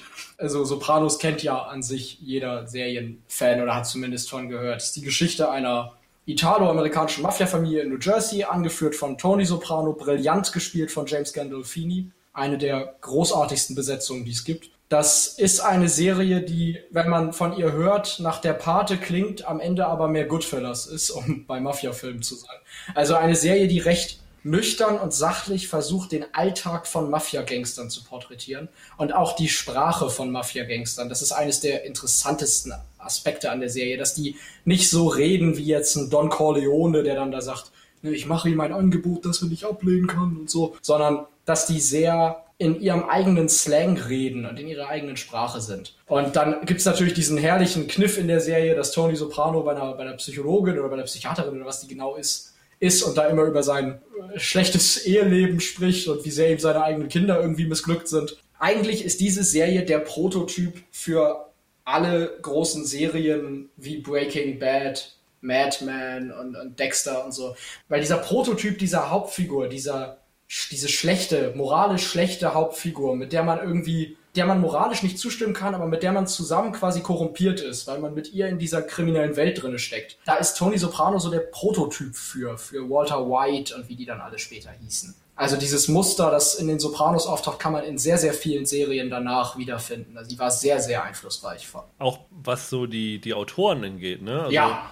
Ähm, die Serie ist ja gemacht worden von, von David Chase. Mhm er hatte aber in seinem Writers Room, also auch, auch, bei den Produzenten zum Beispiel, dabei Terence Winter, der später Boardwalk Empire gemacht hat, und Matthew Weiner, der Madman ja gemacht hat. Also es gibt schon so einen Familienstammbaum, der von Die Sopranos zu vielen anderen großen Serien weiterführt. Ist eigentlich noch dieser Plan eines Soprano-Films aktiv mit dem Sohn von James Gandolfini in der Hauptrolle? Genau, ein Prequel-Film über den jungen Tony Soprano, wo dann der Gandolfini, Gandolfini lebt ja leider nicht mehr, und der, der Sohn von James Gandolfini dann halt den jungen Tony Soprano spielt. Das ist noch aktiv und auch von David Chase. Und ja, der ist immer noch aktiv. Und es gab jetzt auch erst vor kurzem so eine Podcast-Aktion, wo die Macher von Sopranos nochmal alle Folgen geguckt haben und dann quasi einen Audiokommentar als Podcast aufgenommen haben. Und da haben sie immer mal wieder auch fallen lassen, was sie sich für diesen Prequel-Film so vorstellen. Also noch soll der kommen, ja. Ganz, ganz witzig ist ja, dass sie in, ähm, in Die Sopranos immer,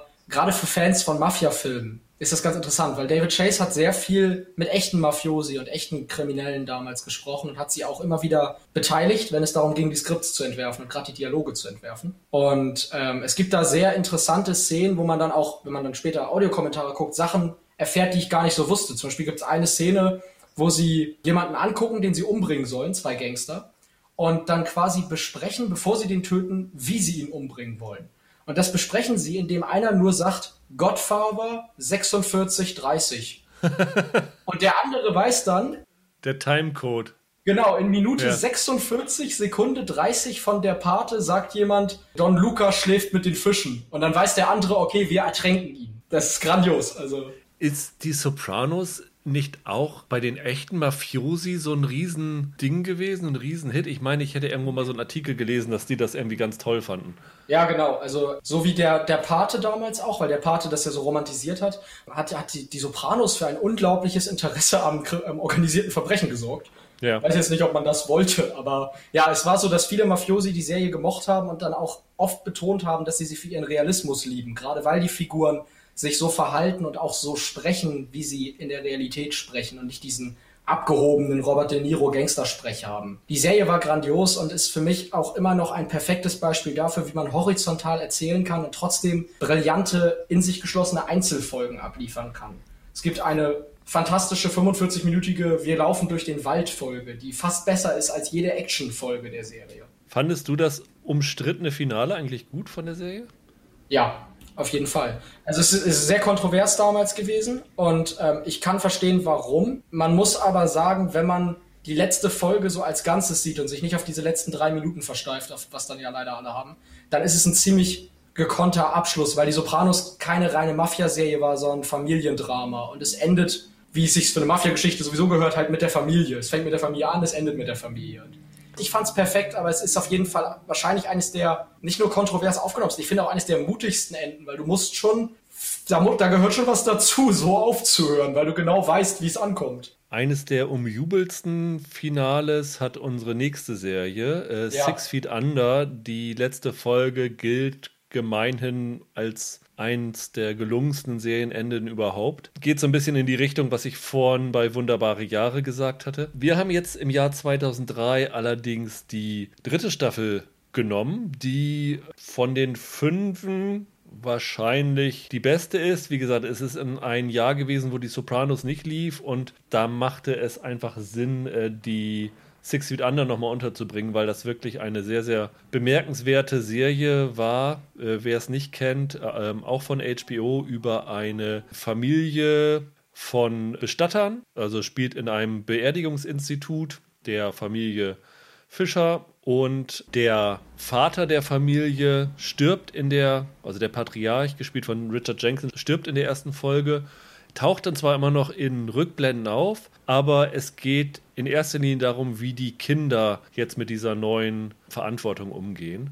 Die Serie ist eigentlich zumindest am Anfang immer sehr makaber, weil es gibt in der ersten äh, Szene jeder Folge irgendwie einen ganz bizarren Tod. Also vielleicht mit am bekanntesten ist, dass jemand irgendwie aus so einer äh, Limousine so Party macht und dann mit dem Kopf, glaube ich, gegen eine Ampel ja, genau. knallt. Ne? Dann steht irgendwie drin äh, der Name und dann die Lebensdaten von, von dann bis dann. Das ist dann so der, die Klammer der Geschichte. Aber es ist im Grunde eine wirklich herausragend beobachtete Familiengeschichte. Und diese Familiengeschichte lebt auch davon, dass sie eine sensationelle Besetzung hingekriegt haben. Also die beiden Hauptfiguren, die beiden Brüder werden gespielt von Peter Krause. Zuletzt hat man ihn in 911 gesehen. Ähm, in Parenthood war er grandios zum Beispiel. Er war vorher in dieser Sports Night Serie von Aaron Sorkin und der andere ist Michael C. Hall, den man natürlich jetzt später als Dexter kennengelernt hat, die beide super sind. Auch das ist wieder eine Serie, die einen unglaublich kreativen Kopf dahinter hatte.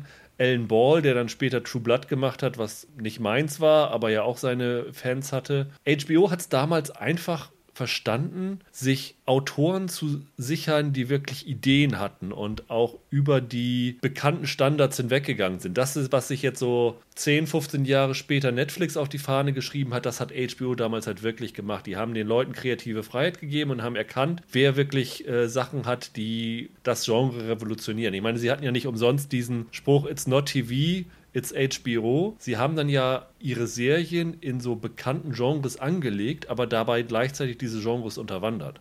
Ja, und, und dazu muss man sagen, was, was so schlau, also jetzt an, um jetzt, also an Oz, an Sopranos oder halt an Six Feet Under war, das waren ja High-Concept-Serien. Also das sind ja Serien mit einem sehr ungewöhnlichen, mit einer sehr ungewöhnlichen Konzeptionierung, sehr über Bestatter, halt, äh, die den Tod sehr makaber darstellt, oder halt eine Mafia-Serie, die sehr auf Realismus bedacht ist und sowas. Warum diese Serien funktioniert haben, war, weil sie im Kern kein Genre-Fernsehen waren, sondern weil es klug erzählte Charaktergeschichten waren. Die Sopranos war halt keine Mafia-Serie, es war eine Serie über sehr gut geschriebene Figuren, über eine Familiendynamik und genau das ist auch Six Feet Under. Das ist nicht einfach nur eine makabere, schaut mal, was wir uns trauen, wie witzig und wie nihilistisch wir den Tod inszenieren.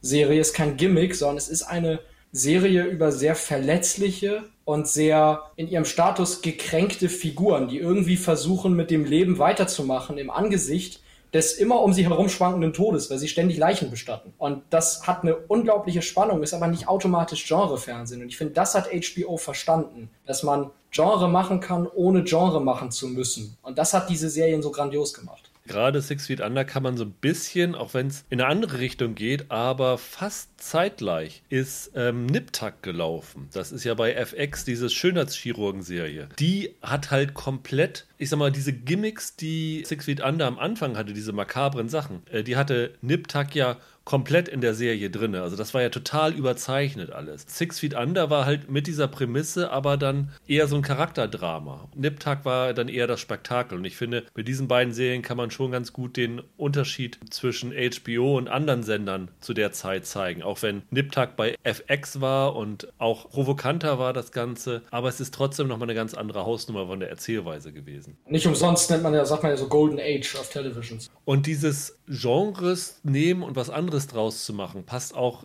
perfekt auf The Wire. The Wire ist eine auf dem Papier eine Polizeiserie und ich meine sogar, dass als David Simon damals zu HBO gegangen ist, er, haben sie ihm gesagt, nee, sorry, also Polizeiserien und Arztserien, das ist Brot und Butter von den großen Sendern damit können wir nichts anfangen. Und dann hat David Simon gesagt, ja, aber. Und hat dann gezeigt, dass man da doch nochmal wieder was ganz anderes rausholen kann, indem man halt das, was ich vorhin angemerkt habe, was aus heutiger Sicht problematisch an Cop-Serien ist, das halt hier nicht gemacht wird. Nämlich in The Wire ist die Polizeiseite genauso gleichberechtigt wie die Gangsterseite. Also sie entwickeln hier mit dem Avon Barksdale und Stringer Bell sehr, sehr komplexe Gangsterfiguren, deren Motivation der Zuschauer irgendwie nachvollziehen kann. Es ist halt nicht eine einseitig erzählte Serie und das ist das Glanzstück an, an The Wire. Es ist ja nicht mal eine zweiseitig erzählte Serie, sondern nee. es ist ja so, dass dieser, es geht ja um, um Drogen. In Baltimore genau und es geht darum, um den, dem Kampf gegen die Drogenkriminalität, die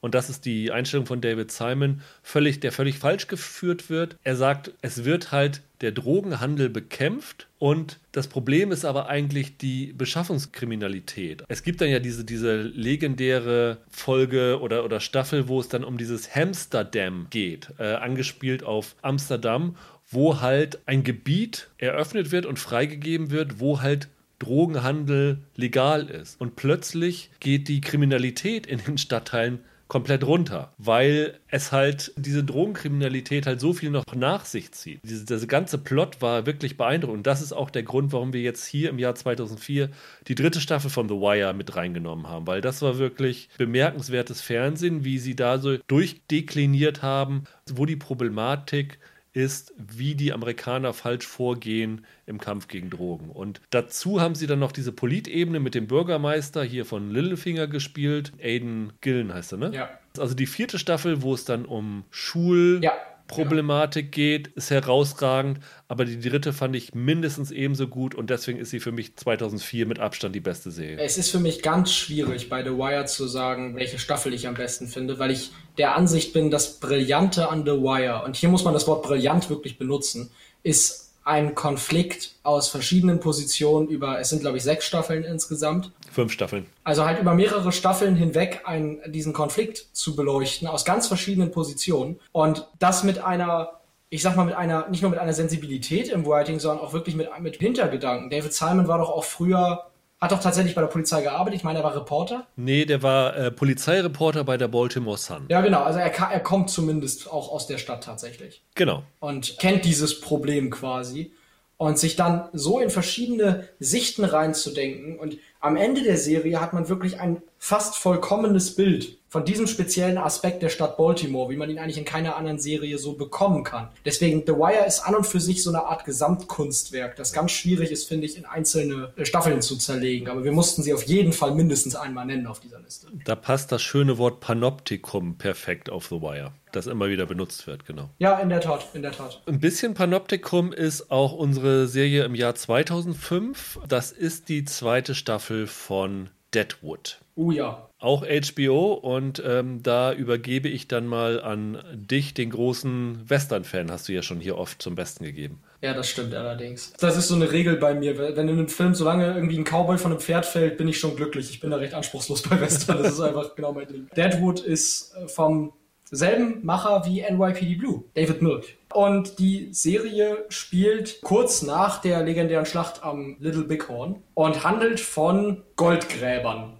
im weitesten Sinne. Also es geht, es, es ist Deadwood ist quasi eine Art improvisierte Stadt im Wilden Westen oder nicht wirklich eine Stadt, aber so ein ein Kleinod, wo halt verschiedene Leute zusammenkommen, die eben äh, auf Gold hoffen, die Gold wittern. Und was Deadwood jetzt quasi von, von Western-Filmen mit John Wayne oder Clint Eastwood oder so unterscheidet, ist, dass es nicht typisches Western-Genre-Kino ist. Also es geht jetzt nicht darum, irgendwelche Indianer von ihren Pferden zu ballern oder irgendwelche Postkutschen zu überfallen, sondern es geht um das gesellschaftliche Zusammenleben im Wilden Westen oder gewissermaßen um so den Versuch von Zivilisation in einer Zeit, die man heute gerne noch als vorzivilisatorisch betrachtet, weil es keine richtigen Gesetze, keine richtigen Bürgerrechte und sowas gab. Es hat, man wurde halt über den Haufen geschossen. Und Deadwood ist eine Geschichte über Leute, die versuchen, Ordnung in eine Gesellschaft zu bringen, die keine Ordnung hat und keine will. Und das ist so die Tragödie des Ganzen. Die Serie wird ja nicht umsonst immer auch ganz gern mit Shakespeare assoziiert. Das kommt ja immer wieder gerne auf, weil die Dialoge auch sehr sehr scharfes Englisch und ein sehr, da, da steckt immer viel drin in einzelnen Sätzen, also auch viel Literaturgeschichte und so weiter. Gerade für Leute, die es, es lieben, hinterher nach irgendeiner, nach irgendeiner Folge sich auf Reddit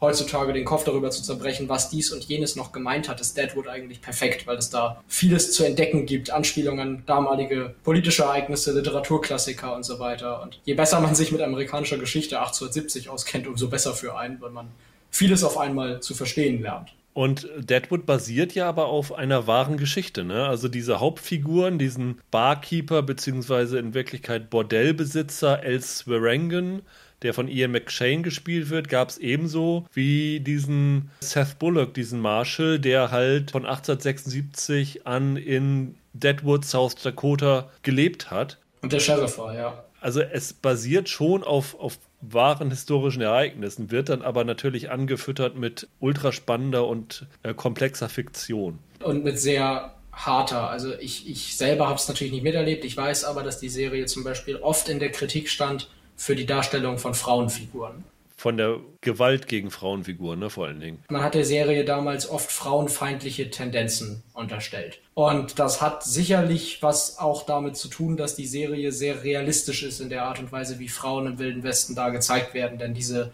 die Gewalt, die sie da zeigen, ist ja keine, die sie sich jetzt irgendwo herfantasieren, sondern das ist ja genau so gewesen. Es ist auf jeden Fall eine Serie, die damals auch als sehr problematisch empfunden wurde in gewisser Hinsicht. Das sollte man halt nicht verschweigen. Ich denke aber, dass es halt auch eine Serie ist, die sich große Mühe gegeben hat, den amerikanischen Western anders zu zeigen, als das halt, weiß ich nicht, Clint Eastwood und Co. in ihren Filmen gemacht haben, sondern wirklich dem sozialen Gefüge des Wilden Westens wirklich an den Zahn zu fühlen und zu zeigen, wie Amerika vor noch vor nicht mal 200 Jahren noch gewesen ist. Die Serie deutet da, also lässt ja auch immer wieder Spielraum, inwiefern die Zeiten sich geändert oder in bestimmten Aspekten auch nicht geändert haben.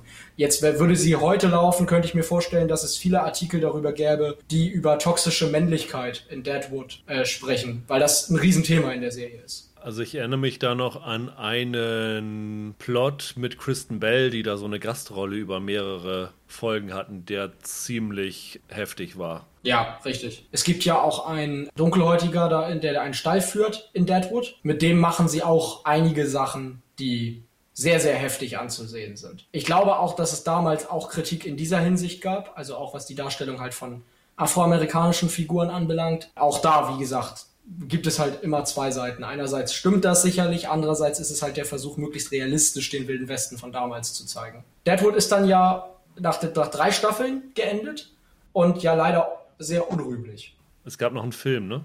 Gerade. Genau, es, genau, sehr unrühmlich offen geendet und 13 Jahre später, 2019, gab es jetzt noch einen Film mit, auch wieder mit Ian McShane, mit Timothy Oliphant oder wie der heißt. Ja, genau, Timothy Oliphant. Da muss ich echt sagen, wenn jetzt jemand anfangen würde, diese Serie zu sehen und Angst hat, weil er immer gehört hat, öh, das endet offen, der Film kriegt es so brillant hin, dass man überhaupt nicht auf die Idee käme, dass da 13 Jahre zwischenliegen und dass das nicht das von Anfang an geplante Ende nach drei Staffeln war, dass die Serie jetzt wirklich rund ist. Das heißt, jetzt nach 13 Jahren kann man sie dann mal wirklich uneingeschränkt empfehlen. Das ist ja auch ganz interessant.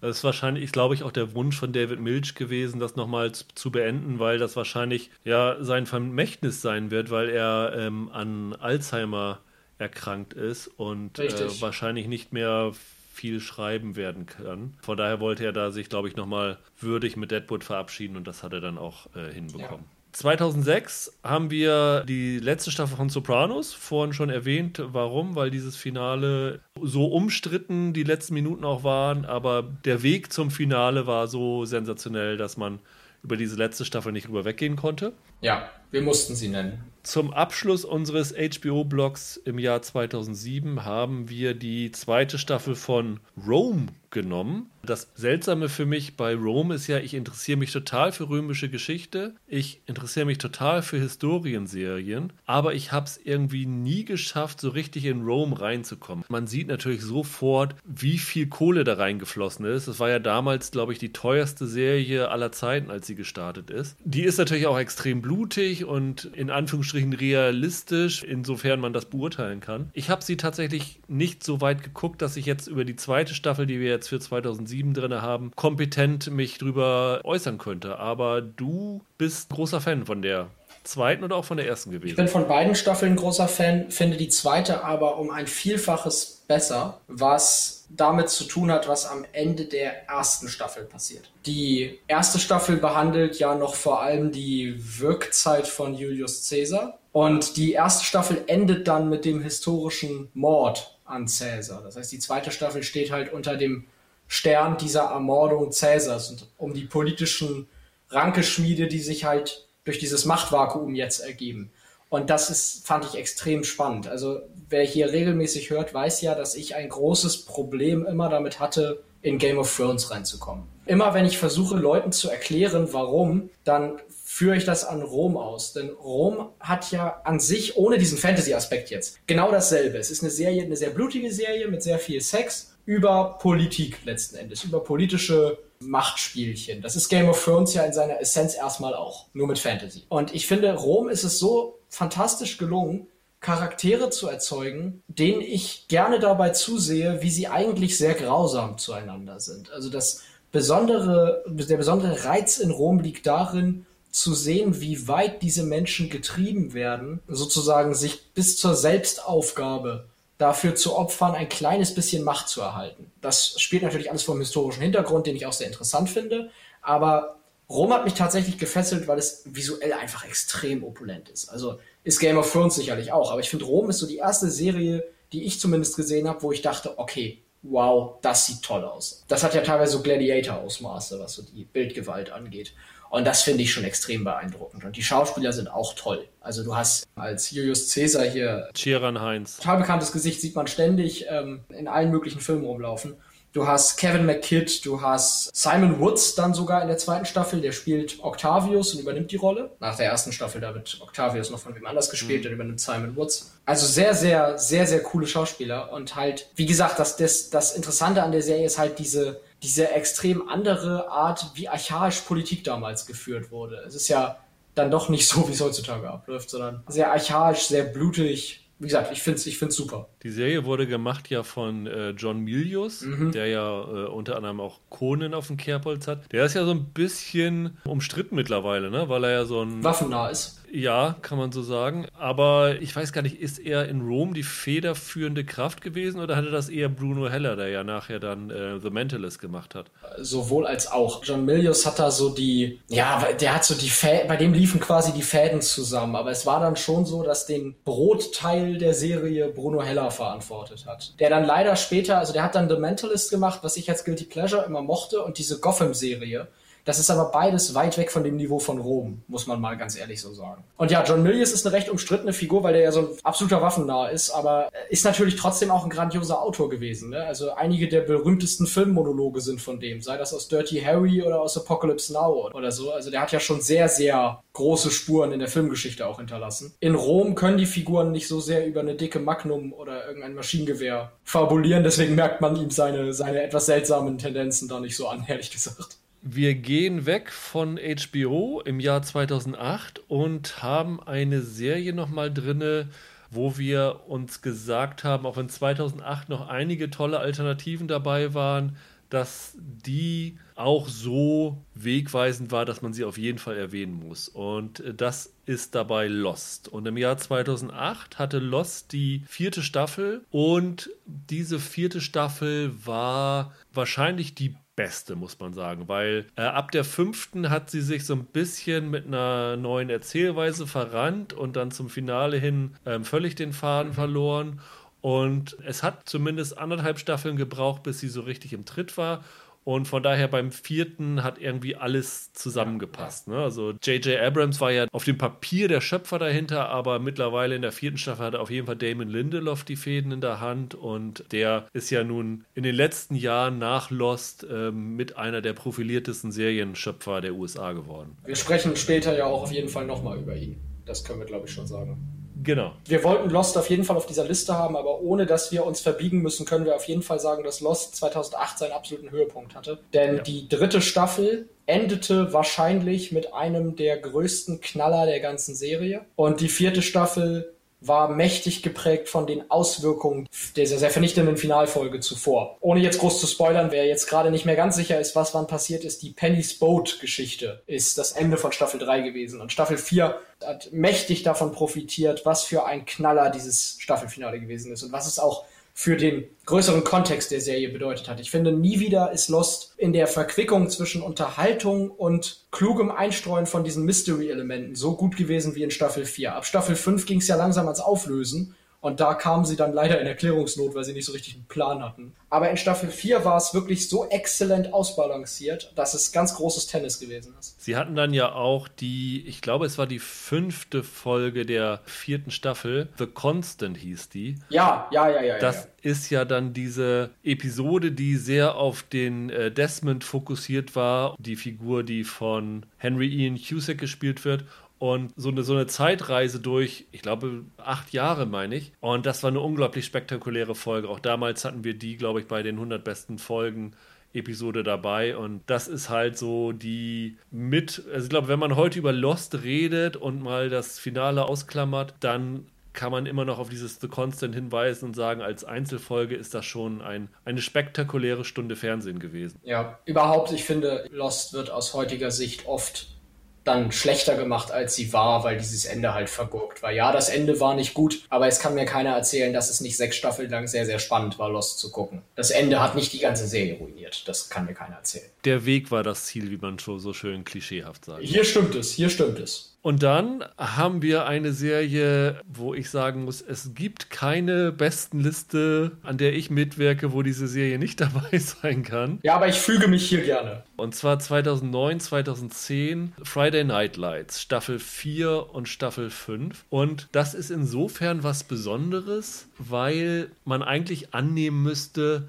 dass die letzten beiden Staffeln die schwächsten sind, weil die Serie ja so vernünftig und so mutig war, zu sagen, nach drei Staffeln, so, die Kinder waren jetzt an der Highschool, jetzt müssen sie zum College gehen und wir suchen uns jetzt nicht irgendwie wie bei Beverly Hills 90210 oder ähm, anderen Teenie-Serien irgendwie eine Idee, wie die denn alle in der Serie bleiben können, Sie haben es dann halt bei so paar Figuren wie Taylor Kitsch, der halt äh, nicht aus seinem Kaff da rauskommt, geschafft, ihn drinnen zu lassen, aber viele Figuren halt rausgeschrieben und haben mit der vierten Staffel fast den kompletten Cast ausgetauscht und erstaunlicherweise es geschafft, dass die Serie nicht schlechter geworden ist, sondern meiner Meinung nach noch besser geworden ist, weil sie einen unfassbaren Glücksgriff beim Casting hatten. Also ich sag mal, wenn du die Leute rausschreibst und die dann ersetzt durch A. Michael B. Jordan, der danach ja mit Creed weltberühmt geworden ist, und durch jemanden wie Journey Smollett, die jetzt gerade in Lovecraft Country die Hauptrolle hat. Und das sind so unglaublich gut gespielte Figuren. Also das ist unglaublich perfekt und die Serie schafft es auch, ein, ein komplett rundes Finale zu machen. Also für mich bis auf die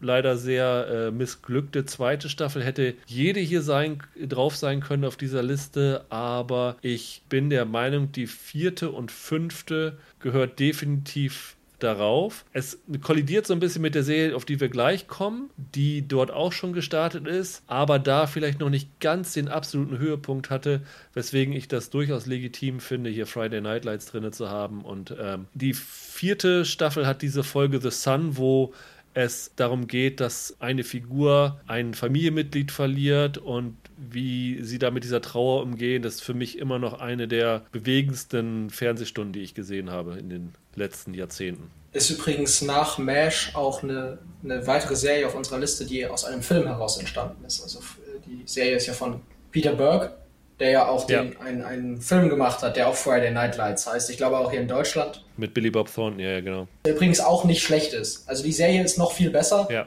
Der Film ist aber auch gut guckbar. Basiert ja auf einem Buch von H.G. Bissinger, der tatsächlich bei so einem Highschool-Team dabei war und äh, nachher die Leute ziemlich angepisst waren, weil sie vergessen hatten, dass er dabei war und wie viel er da rausgeschrieben hat. Der Film mit Billy Bob Thornton ist ein klassischer, knallharter Footballfilm, da geht es um Football und nicht viel mehr. Die Serie ist mehr Kleinstadtdrama, ähm, was es bedeutet, in einem Ort aufzuwachsen, wo man eigentlich von Natur aus schon in der Sackgasse gelandet ist und der Sport das Einzige ist, was die Bewohner dieses Ortes zusammenhält und motiviert. Herausragend geschrieben, herausragend gespielt, unglaublich emotionale Momente, grandioser Soundtrack von Snuffy Walden. Wie gesagt, für mich eine meiner absoluten Lieblingsserien und ich finde Staffel 4 und 5 braucht sich hinter hinter nichts zu verstecken. Und die letzte Staffel ist dann ja auch mit Preisen überschüttet worden, quasi zur Ehrung dieses Gesamtwerks Friday Night Lights. Ja, ich muss auch an der Stelle mal kurz erwähnen, Kyle Chandler, der die Hauptrolle spielt, ist einer der großartigsten Schauspieler der letzten Jahre aus den USA und wird, ist viel zu Groß unterschätzter Mann. Und dann haben wir die Serie, die ich eben schon angedeutet habe, von 2011 bis 2013. Es sind offiziell in diesen drei Jahren nur zwei Staffeln, weil sie die letzte Staffel in Teil A und Teil B in zwei Jahre verteilt haben. Aber um die Staffeln 4 und 5 von Breaking Bad führt kein Weg auf gar keinen Fall. Es gibt sicherlich diese paar Leute, die Breaking Bad in den ersten Staffeln mehr mochten, weil sie da mehr schwarze Komödie war, als dann später ist sie ja eine sehr, sehr, sehr,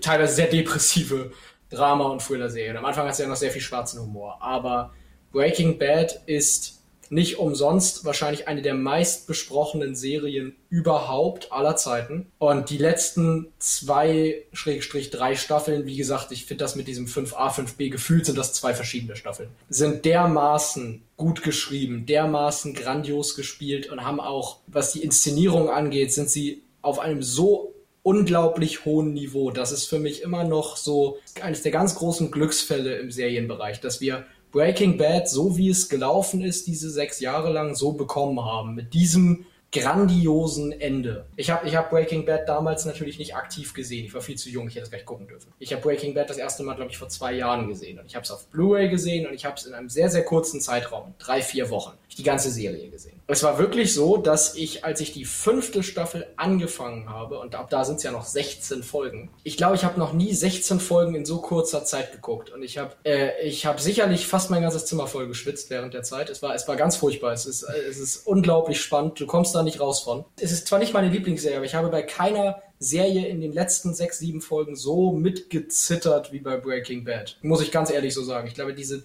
diese Nervenkitzel und diese Spannung hatte ich nie wieder. Und ich würde behaupten, sorry Sopranos, aber Ozymandias, die 60. Folge, die vorvorletzte, ist die grandioseste Serienfolge, die ich kenne. Das ist für mich die beste Stunde Fernsehen, die es gibt. Inszeniert von Ryan Johnson. Der den später Star, Star Wars ruiniert hat in den Augen vieler Fans. Ich kann nur mal sagen, für mich hat er, hat er es gerettet, aber da. Ja, sehe ich auch so. sehe ich auch so. Und Knives Out hat er gedreht, diesen genau, sehr schönen ja. Krimi mit Daniel Craig. Ich kann da nicht viel zu beitragen. Es ist ja für mich immer noch so ein White Spot, für den ich mich immer schäme, dass ich, glaube ich, nach sechs Folgen aufgehört hatte und dann nicht wieder reingekommen bin und mir hier immer noch die DVD oder Blu-ray-Box liegen habe und mir immer sage, die willst du jetzt irgendwie nochmal gucken, aber wenn du irgendwie beruflich so viel Serien gucken musst, irgendwie, ich finde nie die Zeit, so ähm, diese Folgen nachzuholen. Da musst du dann doch schon ein richtig großes Zeitfenster reservieren, aber Klar. Äh, irgendwann schaffe ich es nochmal und dann werde ich auch davon wahrscheinlich in die Schwärmereien einstimmen. Ich denke auch. Also wie gesagt, Breaking Bad ist ein Serienmeisterwerk und die, die letzten beiden Staffeln haben viel, ich denke, es hat immer viel damit zu tun,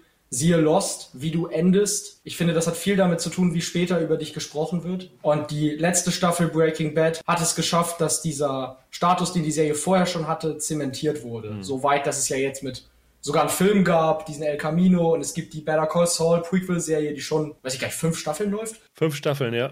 Wir kommen um Breaking Bad nicht drum rum und das war auch 2011 bis 2013 das Maß aller Dinge. Nicht nur das Ende ändert manchmal den Blick auf eine Serie, sondern auch schon eine zweite Staffel, nämlich 2014 haben wir uns entschieden für die erste Staffel von True Detective nach der zweiten Staffel hat man dann ja irgendwie so die erste mit in den Schmutz runtergezogen, weil die zweite ja ein komplettes Desaster fast war. Aber du hast mich mit der Androhung von Schlägen dazu gezwungen, dass wir True Detective Staffel 1 hier reinbringen und ich habe auch wenig Argumente dagegen gehabt, weil ich die erste Staffel damals auch exzellent fand. Also nicht nur, weil McConaughey und Woody Harrelson unfassbar gut waren, sondern weil diese Atmosphäre, die die Serie, die der Pizzolato damals aufgebaut hat und vor allen Dingen Kerry Fukunaga mit der Regie so einmalig war, Du hast, glaube ich, vorhin hast du irgendwann gesagt, ich glaube, als wir über NYPD Blue geredet haben, dass wir über noch eine andere Serie zu reden kommen, die irgendwie so ästhetisch war und, und Markenzeichen war. Ähm, ich glaube, du hast True Detective damit auch gemeint, ne? Ja, so ist es. True Detective ist ja ein in acht Folgen erzählter Film.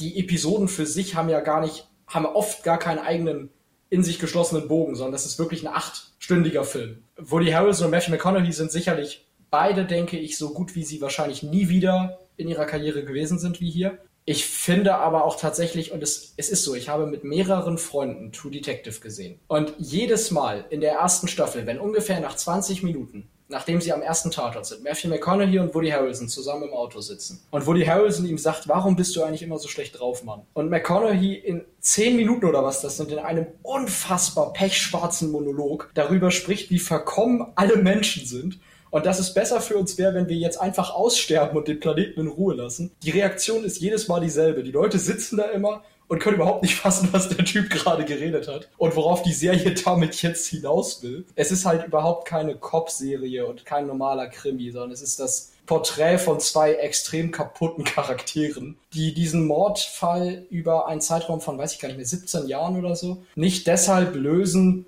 weil ihnen das jetzt irgendwie, weil das jetzt ihre polizeiliches Ehrgefühl ist, sondern weil sie nichts anderes haben in ihrem Leben als diesen Fall und sich beide in so eine Obsession reinsteigern. Das absolute Highlight, weil man es immer erwähnen muss, wenn man über True Detective redet, ist das Ende der vierten Folge. Ja, dieser One-Shot. Ein siebeneinhalbminütiger One-Shot mit zwei, ich glaube nur zwei insgesamt unsichtbaren Schnitten, die man halt nicht erkennt, wo der Matthew McConaughey-Charakter bei einer Undercover-Mission mitten in eine Schießerei zwischen Polizisten und Biker-Gang gerät. Und das ist ein, ein absoluter Höhepunkt im Serienbereich. Eine, eine absolut fantastisch durchkomponierte Sequenz. Ja. Und der Fukunaga hat da ganz, ganz Großes geleistet. Ich fand am Ende das Finale ein bisschen enttäuschend, aber da war es für mich dann auch wieder so wie bei Lost, der Weg ist das Ziel. Ich erinnere mich noch genau, wie gepackt ich damals war, als diese Serie im Wochenrhythmus lief und äh, man immer wieder weiter gerätselt hat und ich erinnere mich noch genau, wie man sich ausgetauscht hat darüber. Also das war wirklich so eine so eine ja. Watercooler-Serie, wo zumindest alle Serienaffinen die geschaut haben und äh, man sich danach unmittelbar darüber ausgetauscht hat. Also das ist tatsächlich eine Serie gewesen, die einfach auf so eine Liste raufgehört, weil sie extrem wichtig war und auch extrem gut. Das Ende litt gefühlt etwas darunter, dass die letzte Folge dann halt doch eher eine Krimi-Folge war als die sieben Folgen davor, weil es dann halt doch darum ging, diesen Mordfall jetzt noch aufzulösen. Und man muss da sagen, das ist Meckern auf hohem Niveau, weil diese letzte Folge wäre in der normalen Krimiserie ein absolutes Highlight gewesen. In True Detective war sie eine Enttäuschung. Also das ist Meckern auf sehr hohem Niveau gewesen. To ganz tolle Serie. Eine ganz tolle Serie. Oh Gott, was für ein toller Übergang. Ähm haben wir auch für 2015 nämlich die zweite Staffel von The Leftovers. Damon Lindelof haben wir vorhin schon angesprochen, da ist er wieder. Eine Serie, die ich nach ein paar Folgen entnervt aufgegeben habe und dann gehört habe, oh, mit der Staffel 2 wurde sie richtig gut. Ich aber keine Lust hatte, mich noch durch Staffel 1 zu quälen, deswegen habe ich sie nicht gesehen. Das Einzige, was ich beisteuern kann noch ist, ich habe den Auftakt zur Staffel 3 blind gesehen, also die erste Folge, ohne was davor von der zweiten gesehen zu haben oder so. Und mit einer der besten Stunden, die ich seit langem gesehen habe. Ich fand das wirklich unglaublich und, und ohne, wie gesagt, dieses Wissen der vorherigen Staffel zu haben, Allein deswegen möchte ich die zweite unbedingt nochmal schauen. Du hast dich durch die erste durchgekämpft und kannst dann bestätigen, dass die zweite eine Sensation war, ne? Ja, ich fand auch die erste sehr, sehr gut, aber die hatte ihre, ihre Längen. Das ist, die erste Staffel war ja sogar noch eine Romanadaption. So wie bei zum Beispiel Big Little Lies hat man ab der zweiten Staffel dann sein eigenes Süppchen gekocht. Für Leute, die es übrigens nicht wissen, The Leftovers ist Avengers Endgame ohne Superhelden. ja. In, von einer Sekunde auf die andere verschwindet ein, ein Prozentsatz der Menschheit und keiner weiß, wo sie hin sind und die Serie behandelt, wie die Gesellschaft damit umgeht und die, die Lösung ist mit radikaler, mit radikalem religiösen Extremismus. Ja, aber, aber nicht nur das. Also es ist halt ja auch eine ganz pointierte Betrachtung von Trauer. Genau. Und ich weiß gar nicht, ob es dann, wie das deutsche Wort dafür lautet. Ähm, Im Englischen sagt man Survivors Guild. Also, dass man sich irgendwie dafür schämt, überlebt zu haben und irgendwie sich das hinterfragt. Und daraus resultieren dann halt teilweise diese religiösen Extreme. Weil das Problem ja ist, dass keiner versteht, warum jetzt gerade diese Menschen weg genau. sind. Es gibt keine Begründung dafür. Also bei Avengers, jetzt weiß man ja, woran es liegt, aber bei Leftovers gibt es keinen, niemand weiß, was da passiert ist und warum die einfach weg sind oder wo die hin sind. Die erste Staffel, wie gesagt, basiert halt auf einem Roman und hat so ihre Längen, das muss ich zugeben. Was die Serie dann in Staffel 2 aber brillant hinbekommt, ist, dass sie einen 180-Grad-Dreh macht und ja erstmal von komplett anderen Figuren handelt. Also es ist ja so, dass die erste Staffel halt von Figuren handelt, die das unmittelbar miterlebt haben und die halt Leute verloren haben. Und Staffel 2 wechselt dann den Handlungsort und die Hauptfiguren hin zu einer gänzlich anderen Kulisse und hat einen ganz anderen Spin bezogen auf dieses Trauerthema. Und erst im Verlauf der zweiten Staffel werden die Charaktere aus Staffel 1 zurückgeholt und in diese gefühlt neue Serie eingeführt. Die ersten drei bis fünf Folgen von Staffel 2 fühlen sich an, als würdest du eine ganz andere Serie schauen, bis du irgendwann daran erinnert wirst, ich gucke dieses The Leftovers, von dem ich mal eine erste Staffel gesehen habe. Ich weiß gar nicht, ich kenne kaum eine Serie, die das mal so gemacht hat. Und das ist dermaßen genial. Auch die dritte Staffel übrigens wäre eine gewesen, die ich gerne in dieser Liste gehabt hätte. Da war aber in dem Jahr dann erstens noch zwei, drei andere Sachen sehr gut und zweitens fand ich es schön, wenn wir auch eine gewisse Vielfalt hier haben und dann nicht nur dieselben Serien abfeiern.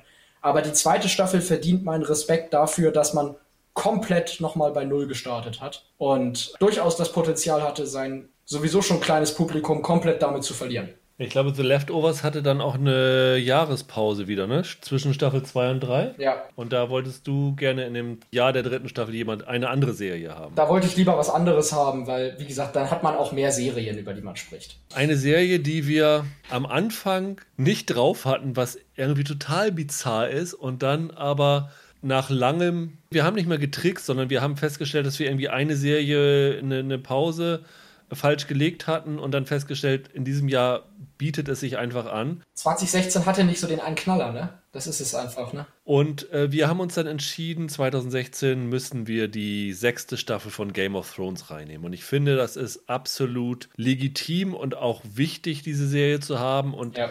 ich glaube, die sechste Staffel von Game of Thrones war der absolute Höhepunkt des Hypes für diese Serie. Die fünfte Staffel hatte dann ja mit einem Cliffhanger geendet, mit dem Tod einer Figur, aber die PR für die neue, für die sechste Staffel hat mit einer mit einem Bild dieser Figur beworben, sodass alle sich gefragt haben, wie kommt diese Figur jetzt wieder zurück. Es kam hinzu, dass zu dieser Zeit quasi fast zum ersten Mal Fans der Bücher und Leute, die die Bücher nicht gesehen haben, auf einer Wissensstufe waren, weil die Bücher auserzählt waren und deswegen alle irgendwie total gefesselt auf diesen Start der sechsten Staffel gewartet haben. Dann haben die da eine Staffel rausgekloppt, die der helle Wahnsinn war. Sie hatten Plotentwicklungen da, die unglaublich waren. Also jetzt nicht nur diese, diese Wiederauferstehung, sondern es gab eine Folge, ich glaube im Deutschen hieß sie das Tor, im Englischen treffender The Door. Was wir dort über eine Figur erfahren haben, das war so bewegend und großartig und überraschend und hat alles so ein bisschen auf den Kopf gestellt. Das war herausragend. Dann gab es diese Schlacht der Bastarde. Das war ein Action-Spektakel im Stil von äh, der Soldat James Ryan, äh, nur mit äh, Riesen und was weiß ich alles. Das war war unglaublich. Und dann haben sie ja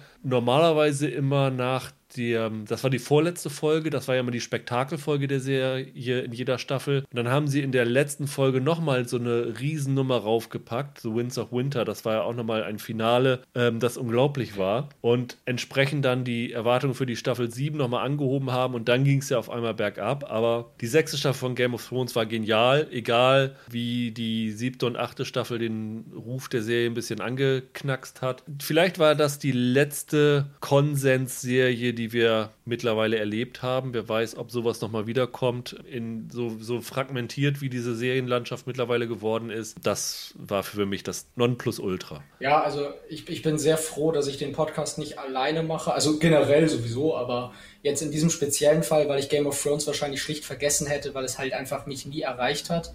Aber ohne Game of Thrones wäre diese Liste irgendwie dann auch falsch, weil es gibt keine andere Serie in den 2010ern, die insgesamt, ich glaube, eine breite Masse an Zuschauern so bewegt hat wie, wie Game of Thrones. Das muss man einfach so sagen. Und ich, ich bin dann mit der sechsten Staffel auch einverstanden, weil sie die besten Folgen hatte. Ich weiß noch, die sechste Staffel endet mit einer ziemlich vernichtenden, grandiosen Szene, die ich sehr geschätzt habe. Also in den 2010ern die zwei Serien, die den Diskurs bestimmt haben, waren nun mal Game of Thrones und The Walking Dead. Und The Walking Dead hat nie solche Höhen erreicht. Nein, nein, nein, nein, nein. Weder beim Publikum noch erzählerisch. Und deswegen gehört Game of Thrones hier rauf. Walking Dead Bloß ist nicht. eher so ein, so ein Phänomen, genau. Ja, richtig. 2017 haben wir dann äh, das weibliche Game of Thrones dabei, Big Little Lies. Die erste Staffel, da hast du sehr dich für stark gemacht. Ich habe nachgegeben, weil Fleabag leider in dem Jahr nicht gelaufen ist. Ist es nicht? Wie schade. Fleabag war 2016. Ja, dann wolltest du aber nur mal Game of Thrones haben. Ich muss sagen, Big Little Lies ist wieder so das Lost Game of Thrones Phänomen, dass die spätere Staffel, in dem Fall jetzt die zweite, die es jetzt gegeben hat, die Serie massiv runterzieht, denn die war ziemlich am Mist kann man so sagen. Die erste Staffel, die ursprünglich keine erste Staffel war, sondern als Miniserie konzipiert wurde, fand ich von vorne bis hinten grandios. Das fing in der ersten Folge schon an. Das ist ja so eine, man kann sagen, eine Satire über verhältnismäßig reiche, wohlhabende Frauen in so einem Küstenort. Monterey, glaube ich, hieß er. Es geht in der Serie um einen Todesfall auf einer Schulveranstaltung, von dem man aber erst am Ende der Serie erfährt, wer da gestorben ist und unter welchen Umständen. Und es fing schon halt in der ersten Folge an, dass es eine grandiose Szene gibt, in der ein kleines Mädchen an ihrem ersten Schultag eine Verletzung erleidet und dann die Lehrerin alle Kinder so öffentlich mit den Eltern versammelt und darum bittet, dass das kleine Mädchen auf den Jungen zeigt, der ihr das angetan hat, vor versammelter Mannschaft da. Und ab da hatte mich die Serie. Das war so auf den Punkt gebracht, was die Serie mir sagen will über diese Form von Gesellschaft, von dieser diese Wohlstandsgesellschaft, die sich in diesen kleinen Problemchen ergötzt und dabei die echten Probleme übersieht, weil die hinter der Fassade ähm, lauern in all diesen verschiedenen Familien. Und das war eine Serie, die ich genossen habe. Ich habe alle sieben Folgen, immer wenn das wöchentlich kam, absolut geliebt. Die Schauspielerinnen, diese fünf Frauencharaktere waren durch die Bank großartig geschrieben. Das waren Reese Witherspoon, die sich eigentlich selbst gespielt hat, allerdings so gut wie vorher noch nie. Nicole Kidman auf dem Höhepunkt ihrer Schauspielkarriere. Shailene Woodley, die man aus Schicksalsmieser Verräter kennt zum Beispiel, in einer für sie sehr ungewöhnlichen Rolle. Laura Dern, die sowieso immer grandios ist, und Zoe Kravitz, die jetzt endlich mal ein bisschen größer geworden ist in, in letzter Zeit. Und das war von vorne bis hinten eine ganz exzellent geschriebene Charaktersatire auf Wohlstandsgesellschaften, auf Menschen, die sich über die falschen Dinge im Leben aufregen und die die echten Probleme lieber verstecken, vor allem der Nicole Kidman Charakter trägt immer eine Fassade nach außen, während in Wahrheit ihr Leben eigentlich die Hölle auf Erden ist. Und die Serie hat sich damit sehr, sehr ernsten Themen auseinandergesetzt und hatte eine, wie ich finde, sehr ambivalente und ziemlich interessante Art, das Ganze am Ende aufzulösen, weil das weitaus weniger schwarz und weiß war, als es dann in einigen Kritiken, finde ich, so rüberkam. Ich fand, es war ganz großes, ganz großes Kino. David, ich glaube, David E. Kelly hatte die geschrieben und inszeniert hat sie Jean-Marc Vallée, der dann auch ein Jahr später noch Sharp Objects, diese Amy Adams Serie gemacht hat und der, wie ich finde, eine unglaubliche Bildsprache hat. Also ich muss sagen, ich hätte mir fünf Folgen lang nur Nicole Kidman und äh, Herrn Skarsgård bei der Psychotherapie angucken können. Das fand ich faszinierend, wie man mit wenig Dialogen und so Blicken so viel sagen kann, so viel rüberbringen. Also das hat mich gepackt und ich habe damals schon gesagt, der Kriminalfall war für mich Banane. Also das hätte es für mich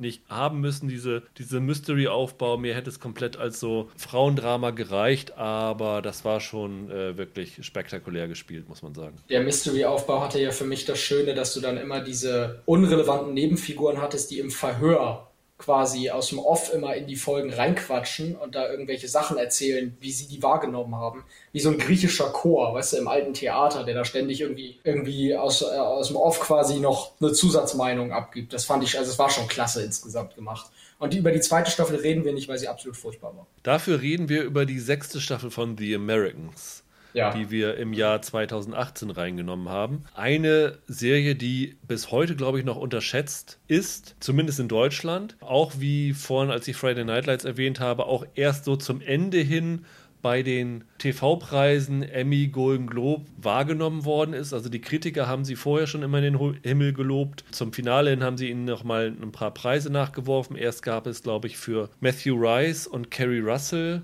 Nominierungen, ich glaube auch Auszeichnungen und dann am Ende nochmal für die, für die Serie als bestes Drama. Und ja, es ist eine minutiös toll ausgestattete 80er-Serie über russische Schläfer in den USA. Zwei Agenten, Mann und Frau, die sich halt als Ehepaar ausgeben müssen oder mussten für mehrere Jahrzehnte, eine eigene Familie gegründet haben gemeinsam, aber eigentlich nur zusammen sind, weil es ihr Job ist vom KGB. Und ähm, wie sie ja in den 80ern ihre Arbeit durchziehen und dabei einerseits vom gegenüber einziehenden FBI-Agenten, andererseits aber auch von anderen Kräften bedroht werden. Eine Hammer-Serie, muss man sagen. Und nachdem die fünfte Staffel ziemlich qualitativ abgeknickt ist, hat die sechste es alles wieder gut gemacht und nochmal zu einem runden Ende gebracht. Ja, total. Also die Americans hätte es eigentlich verdient, viel öfter in einer Reihe mit Breaking Bad und Game of Thrones und vielen anderen großen Serien genannt zu werden. Ich finde, nicht nur in Deutschland, auch in den USA geht sie manchmal ein bisschen unter in der in, insgesamten Wertschätzung. Ich weiß nicht genau, woran es liegt. Vielleicht ist das thematisch einfach ein bisschen sehr weit weg vom Schlag. Ich kann es nicht sagen. Sie hat konzept konzeptionell sogar einige Ähnlichkeiten mit Breaking Bad. Zum Beispiel der FBI-Nachbar ist eindeutig so ein Hank-Verschnitt aus, aus Breaking Bad mit dem DA Schwager. Aber man muss sagen, so viele Ähnlichkeiten es da auch gab, die war einfach grandios. Und ja, die fünfte Staffel war nicht so dolle, aber die sechste war dann einfach wieder ein absolut gekonnter Abschluss. Und es ist sehr schade, dass die so unterm Radar irgendwie gelaufen ist und auch bei den Emmys erst so spät, also absolut zu Recht erfolgte Würdigung erhalten hat. Ne? Und damit sind wir bei der letzten Serie, wir haben es geschafft, die sozusagen der aktuelle Träger der Serienkrone, die beste Serie für uns des Jahres 2019. Keine große Überraschung, wenn ihr den äh, letztjährigen Jahresend-Podcast gehört habt. Beziehungsweise, ich glaube, hatten wir Nee, ich hatte sie da oben. Ich, es hatten andere noch Tschernobyl. Haben wir auch kurz noch darüber diskutiert, ob wir die nach oben nehmen. Aber seit dem Ende des letzten Jahres ist so viel noch passiert, was diese Serie noch viel, viel aktueller und äh, wichtiger gemacht hat. Und deswegen führt an Watchmen einfach kein Weg ja. vorbei. Das Donald Trump nach Covid den Wahlkampfauftakt nach Tulsa legen wollte, genau am Juneteenth-Feiertag. Also Juneteenth, der Jahrestag der Sklavenbefreiung. Und in Tulsa ist halt dieses Tulsa-Massaker 1921, glaube ich, gewesen. Black Wall Street das am Anfang von, von Watchmen thematisiert wird. Und dadurch haben alle wieder über die Serie geredet. Sie ist jetzt bei den Emmys für unfassbare Preise nominiert. Ich meine, bei der besten Regie drei Folgen nominiert, bei dem besten Drehbuch auch äh, zahlreiche Folgen nominiert. Das ist einfach eine Serie, die mit jeder einzelnen Folge ein Kunstwerk ist und dadurch, dass Damon Lindelof, da haben wir ihn zum dritten Mal, gesagt hat, er beendet das jetzt, will das nicht weiter fortsetzen, ist das halt auch als Gesamtkunstwerk ein absolutes Meisterwerk, das von vorne bis hinten absolut perfekt inszeniert ist. Ich habe es mir vor kurzem nochmal in, in, innerhalb von zwei Tagen die ganze Staffel angesehen. Sie ist ja jetzt auch auf DVD und Blu-ray erschienen. Ja. Und ich habe kurz zuvor von Alan Moore die Graphic Novel gelesen. Die Serie ist ja eine, eine, Fortsetzung dieser Graphic Novel. Und die Graphic Novel ist für mich so der absolute heilige Gral der Comicgeschichte. Und ich finde mittlerweile, dass die Serie diesen Comic sogar übertrifft, in dem, was sie erzählt, was sie aussagt. Und es ist möglich, diese Serie zu gucken, ohne die Graphic Novel gelesen zu haben, muss man mal kurz erwähnen. Es ist tatsächlich möglich. Es ist kein Muss, das gelesen zu haben. Und ich habe die letzten Monate immer wieder so ein kleines Schaudern gehabt, wenn ich mitbekommen habe, wie nah die Serie die politische Realität 2020 in Teilen vorweggenommen hat. Es, es gab echt absurde Fälle. Also Du hattest in Seattle vor einigen Zeit bei Protesten Polizisten, die tatsächlich mit gelben Masken bis, unter, bis über die Nase ja. den unteren Teil ihres Gesichts verschleiert haben, so wie die Polizisten in Watchmen. Du hattest einen Sheriff in Georgia, in dessen Schrank etwas gefunden wurde, das auch in Watchmen im Schrank eines Sheriffs gefunden wird. Es gab immer wieder so kuriose Fälle, bei denen ich wirklich erschrocken war, wie nah Watchmen, obwohl es eigentlich eine Comic-Adaption gewissermaßen ist, eine Serie ist, die so sehr aus unserer jetzigen Realität heraus entsteht. Es ist wirklich, es, es, es ist extrem gruselig. Allein diese Tatsache, dass dort halt alle maskiert oder mit Masken rumlaufen und durch Covid-19 jetzt äh, wir alle ja. mit Masken rumlaufen. Lindelof hat selbst gesagt, er ist, er, er muss sich nicht zwicken, aber er ist selber erstaunt, äh, welche ja. Parallelen auf einmal auftauchen, die sie gar nicht vorhergesehen haben. Und ich glaube, selten zuvor hat eine Serie so den Zeitgeist getroffen, ohne bewusst versucht zu haben, den Zeitgeist zu treffen wie Watchmen. Und ja. Äh, das ist wirklich ein Ereignis. Damals weiß ich noch, wir haben es ja im Wochenrhythmus gesehen und du warst mit jeder Folge verwunderter, was sie jetzt hier sich wieder Neues haben einfallen lassen und wie sie dann auch sozusagen diesen Comic immer wieder so aufgegriffen haben und erweitert haben. Also ganz spektakulär die sechste Folge war es, glaube ich, mit Hooded Justice, ist ein Meisterwerk. Ein Spektakel. Also, wenn die nicht den Emmy für die beste Folge gewinnt, dann weiß ich nicht, wo es denn noch mit Gerechtigkeit zugeht. Also, das ist, ist äh, mit das, das Beste überhaupt. Man muss sagen, man muss fast sagen, die Serie ist ein halbes Jahr zu früh gekommen. Der Graphic Novel handelt eigentlich von, vom Atomkrieg damals, in den, also vom, vom Kalten Krieg, der drohte ein Atomkrieg zu werden in den 80er Jahren. Und weil das damals die größte Bedrohung war für die, Mensch für die Menschheit oder vor allem für die USA, und Lindelof hat ja gesagt, er wollte eine Serie machen über die jetzt größte Gefahr in den Vereinigten Staaten und das ist Rassismus und Polizeigewalt. Und die Serie ist eigentlich ein halbes Jahr zu früh gekommen. Finde ich gar nicht, weil ich glaube, durch das, was jetzt gerade passiert, wäre man für so einen fiktionalen Stoff komplett abgestumpft, wenn man das kann jetzt sein. in diesem Umfeld starten würde. Stimmt. In dem Moment, sein. wo es jetzt vorher war, ähm, und jetzt im Nachhinein alle drüber reden, hat die einen viel, viel größeren Einschlag gehabt.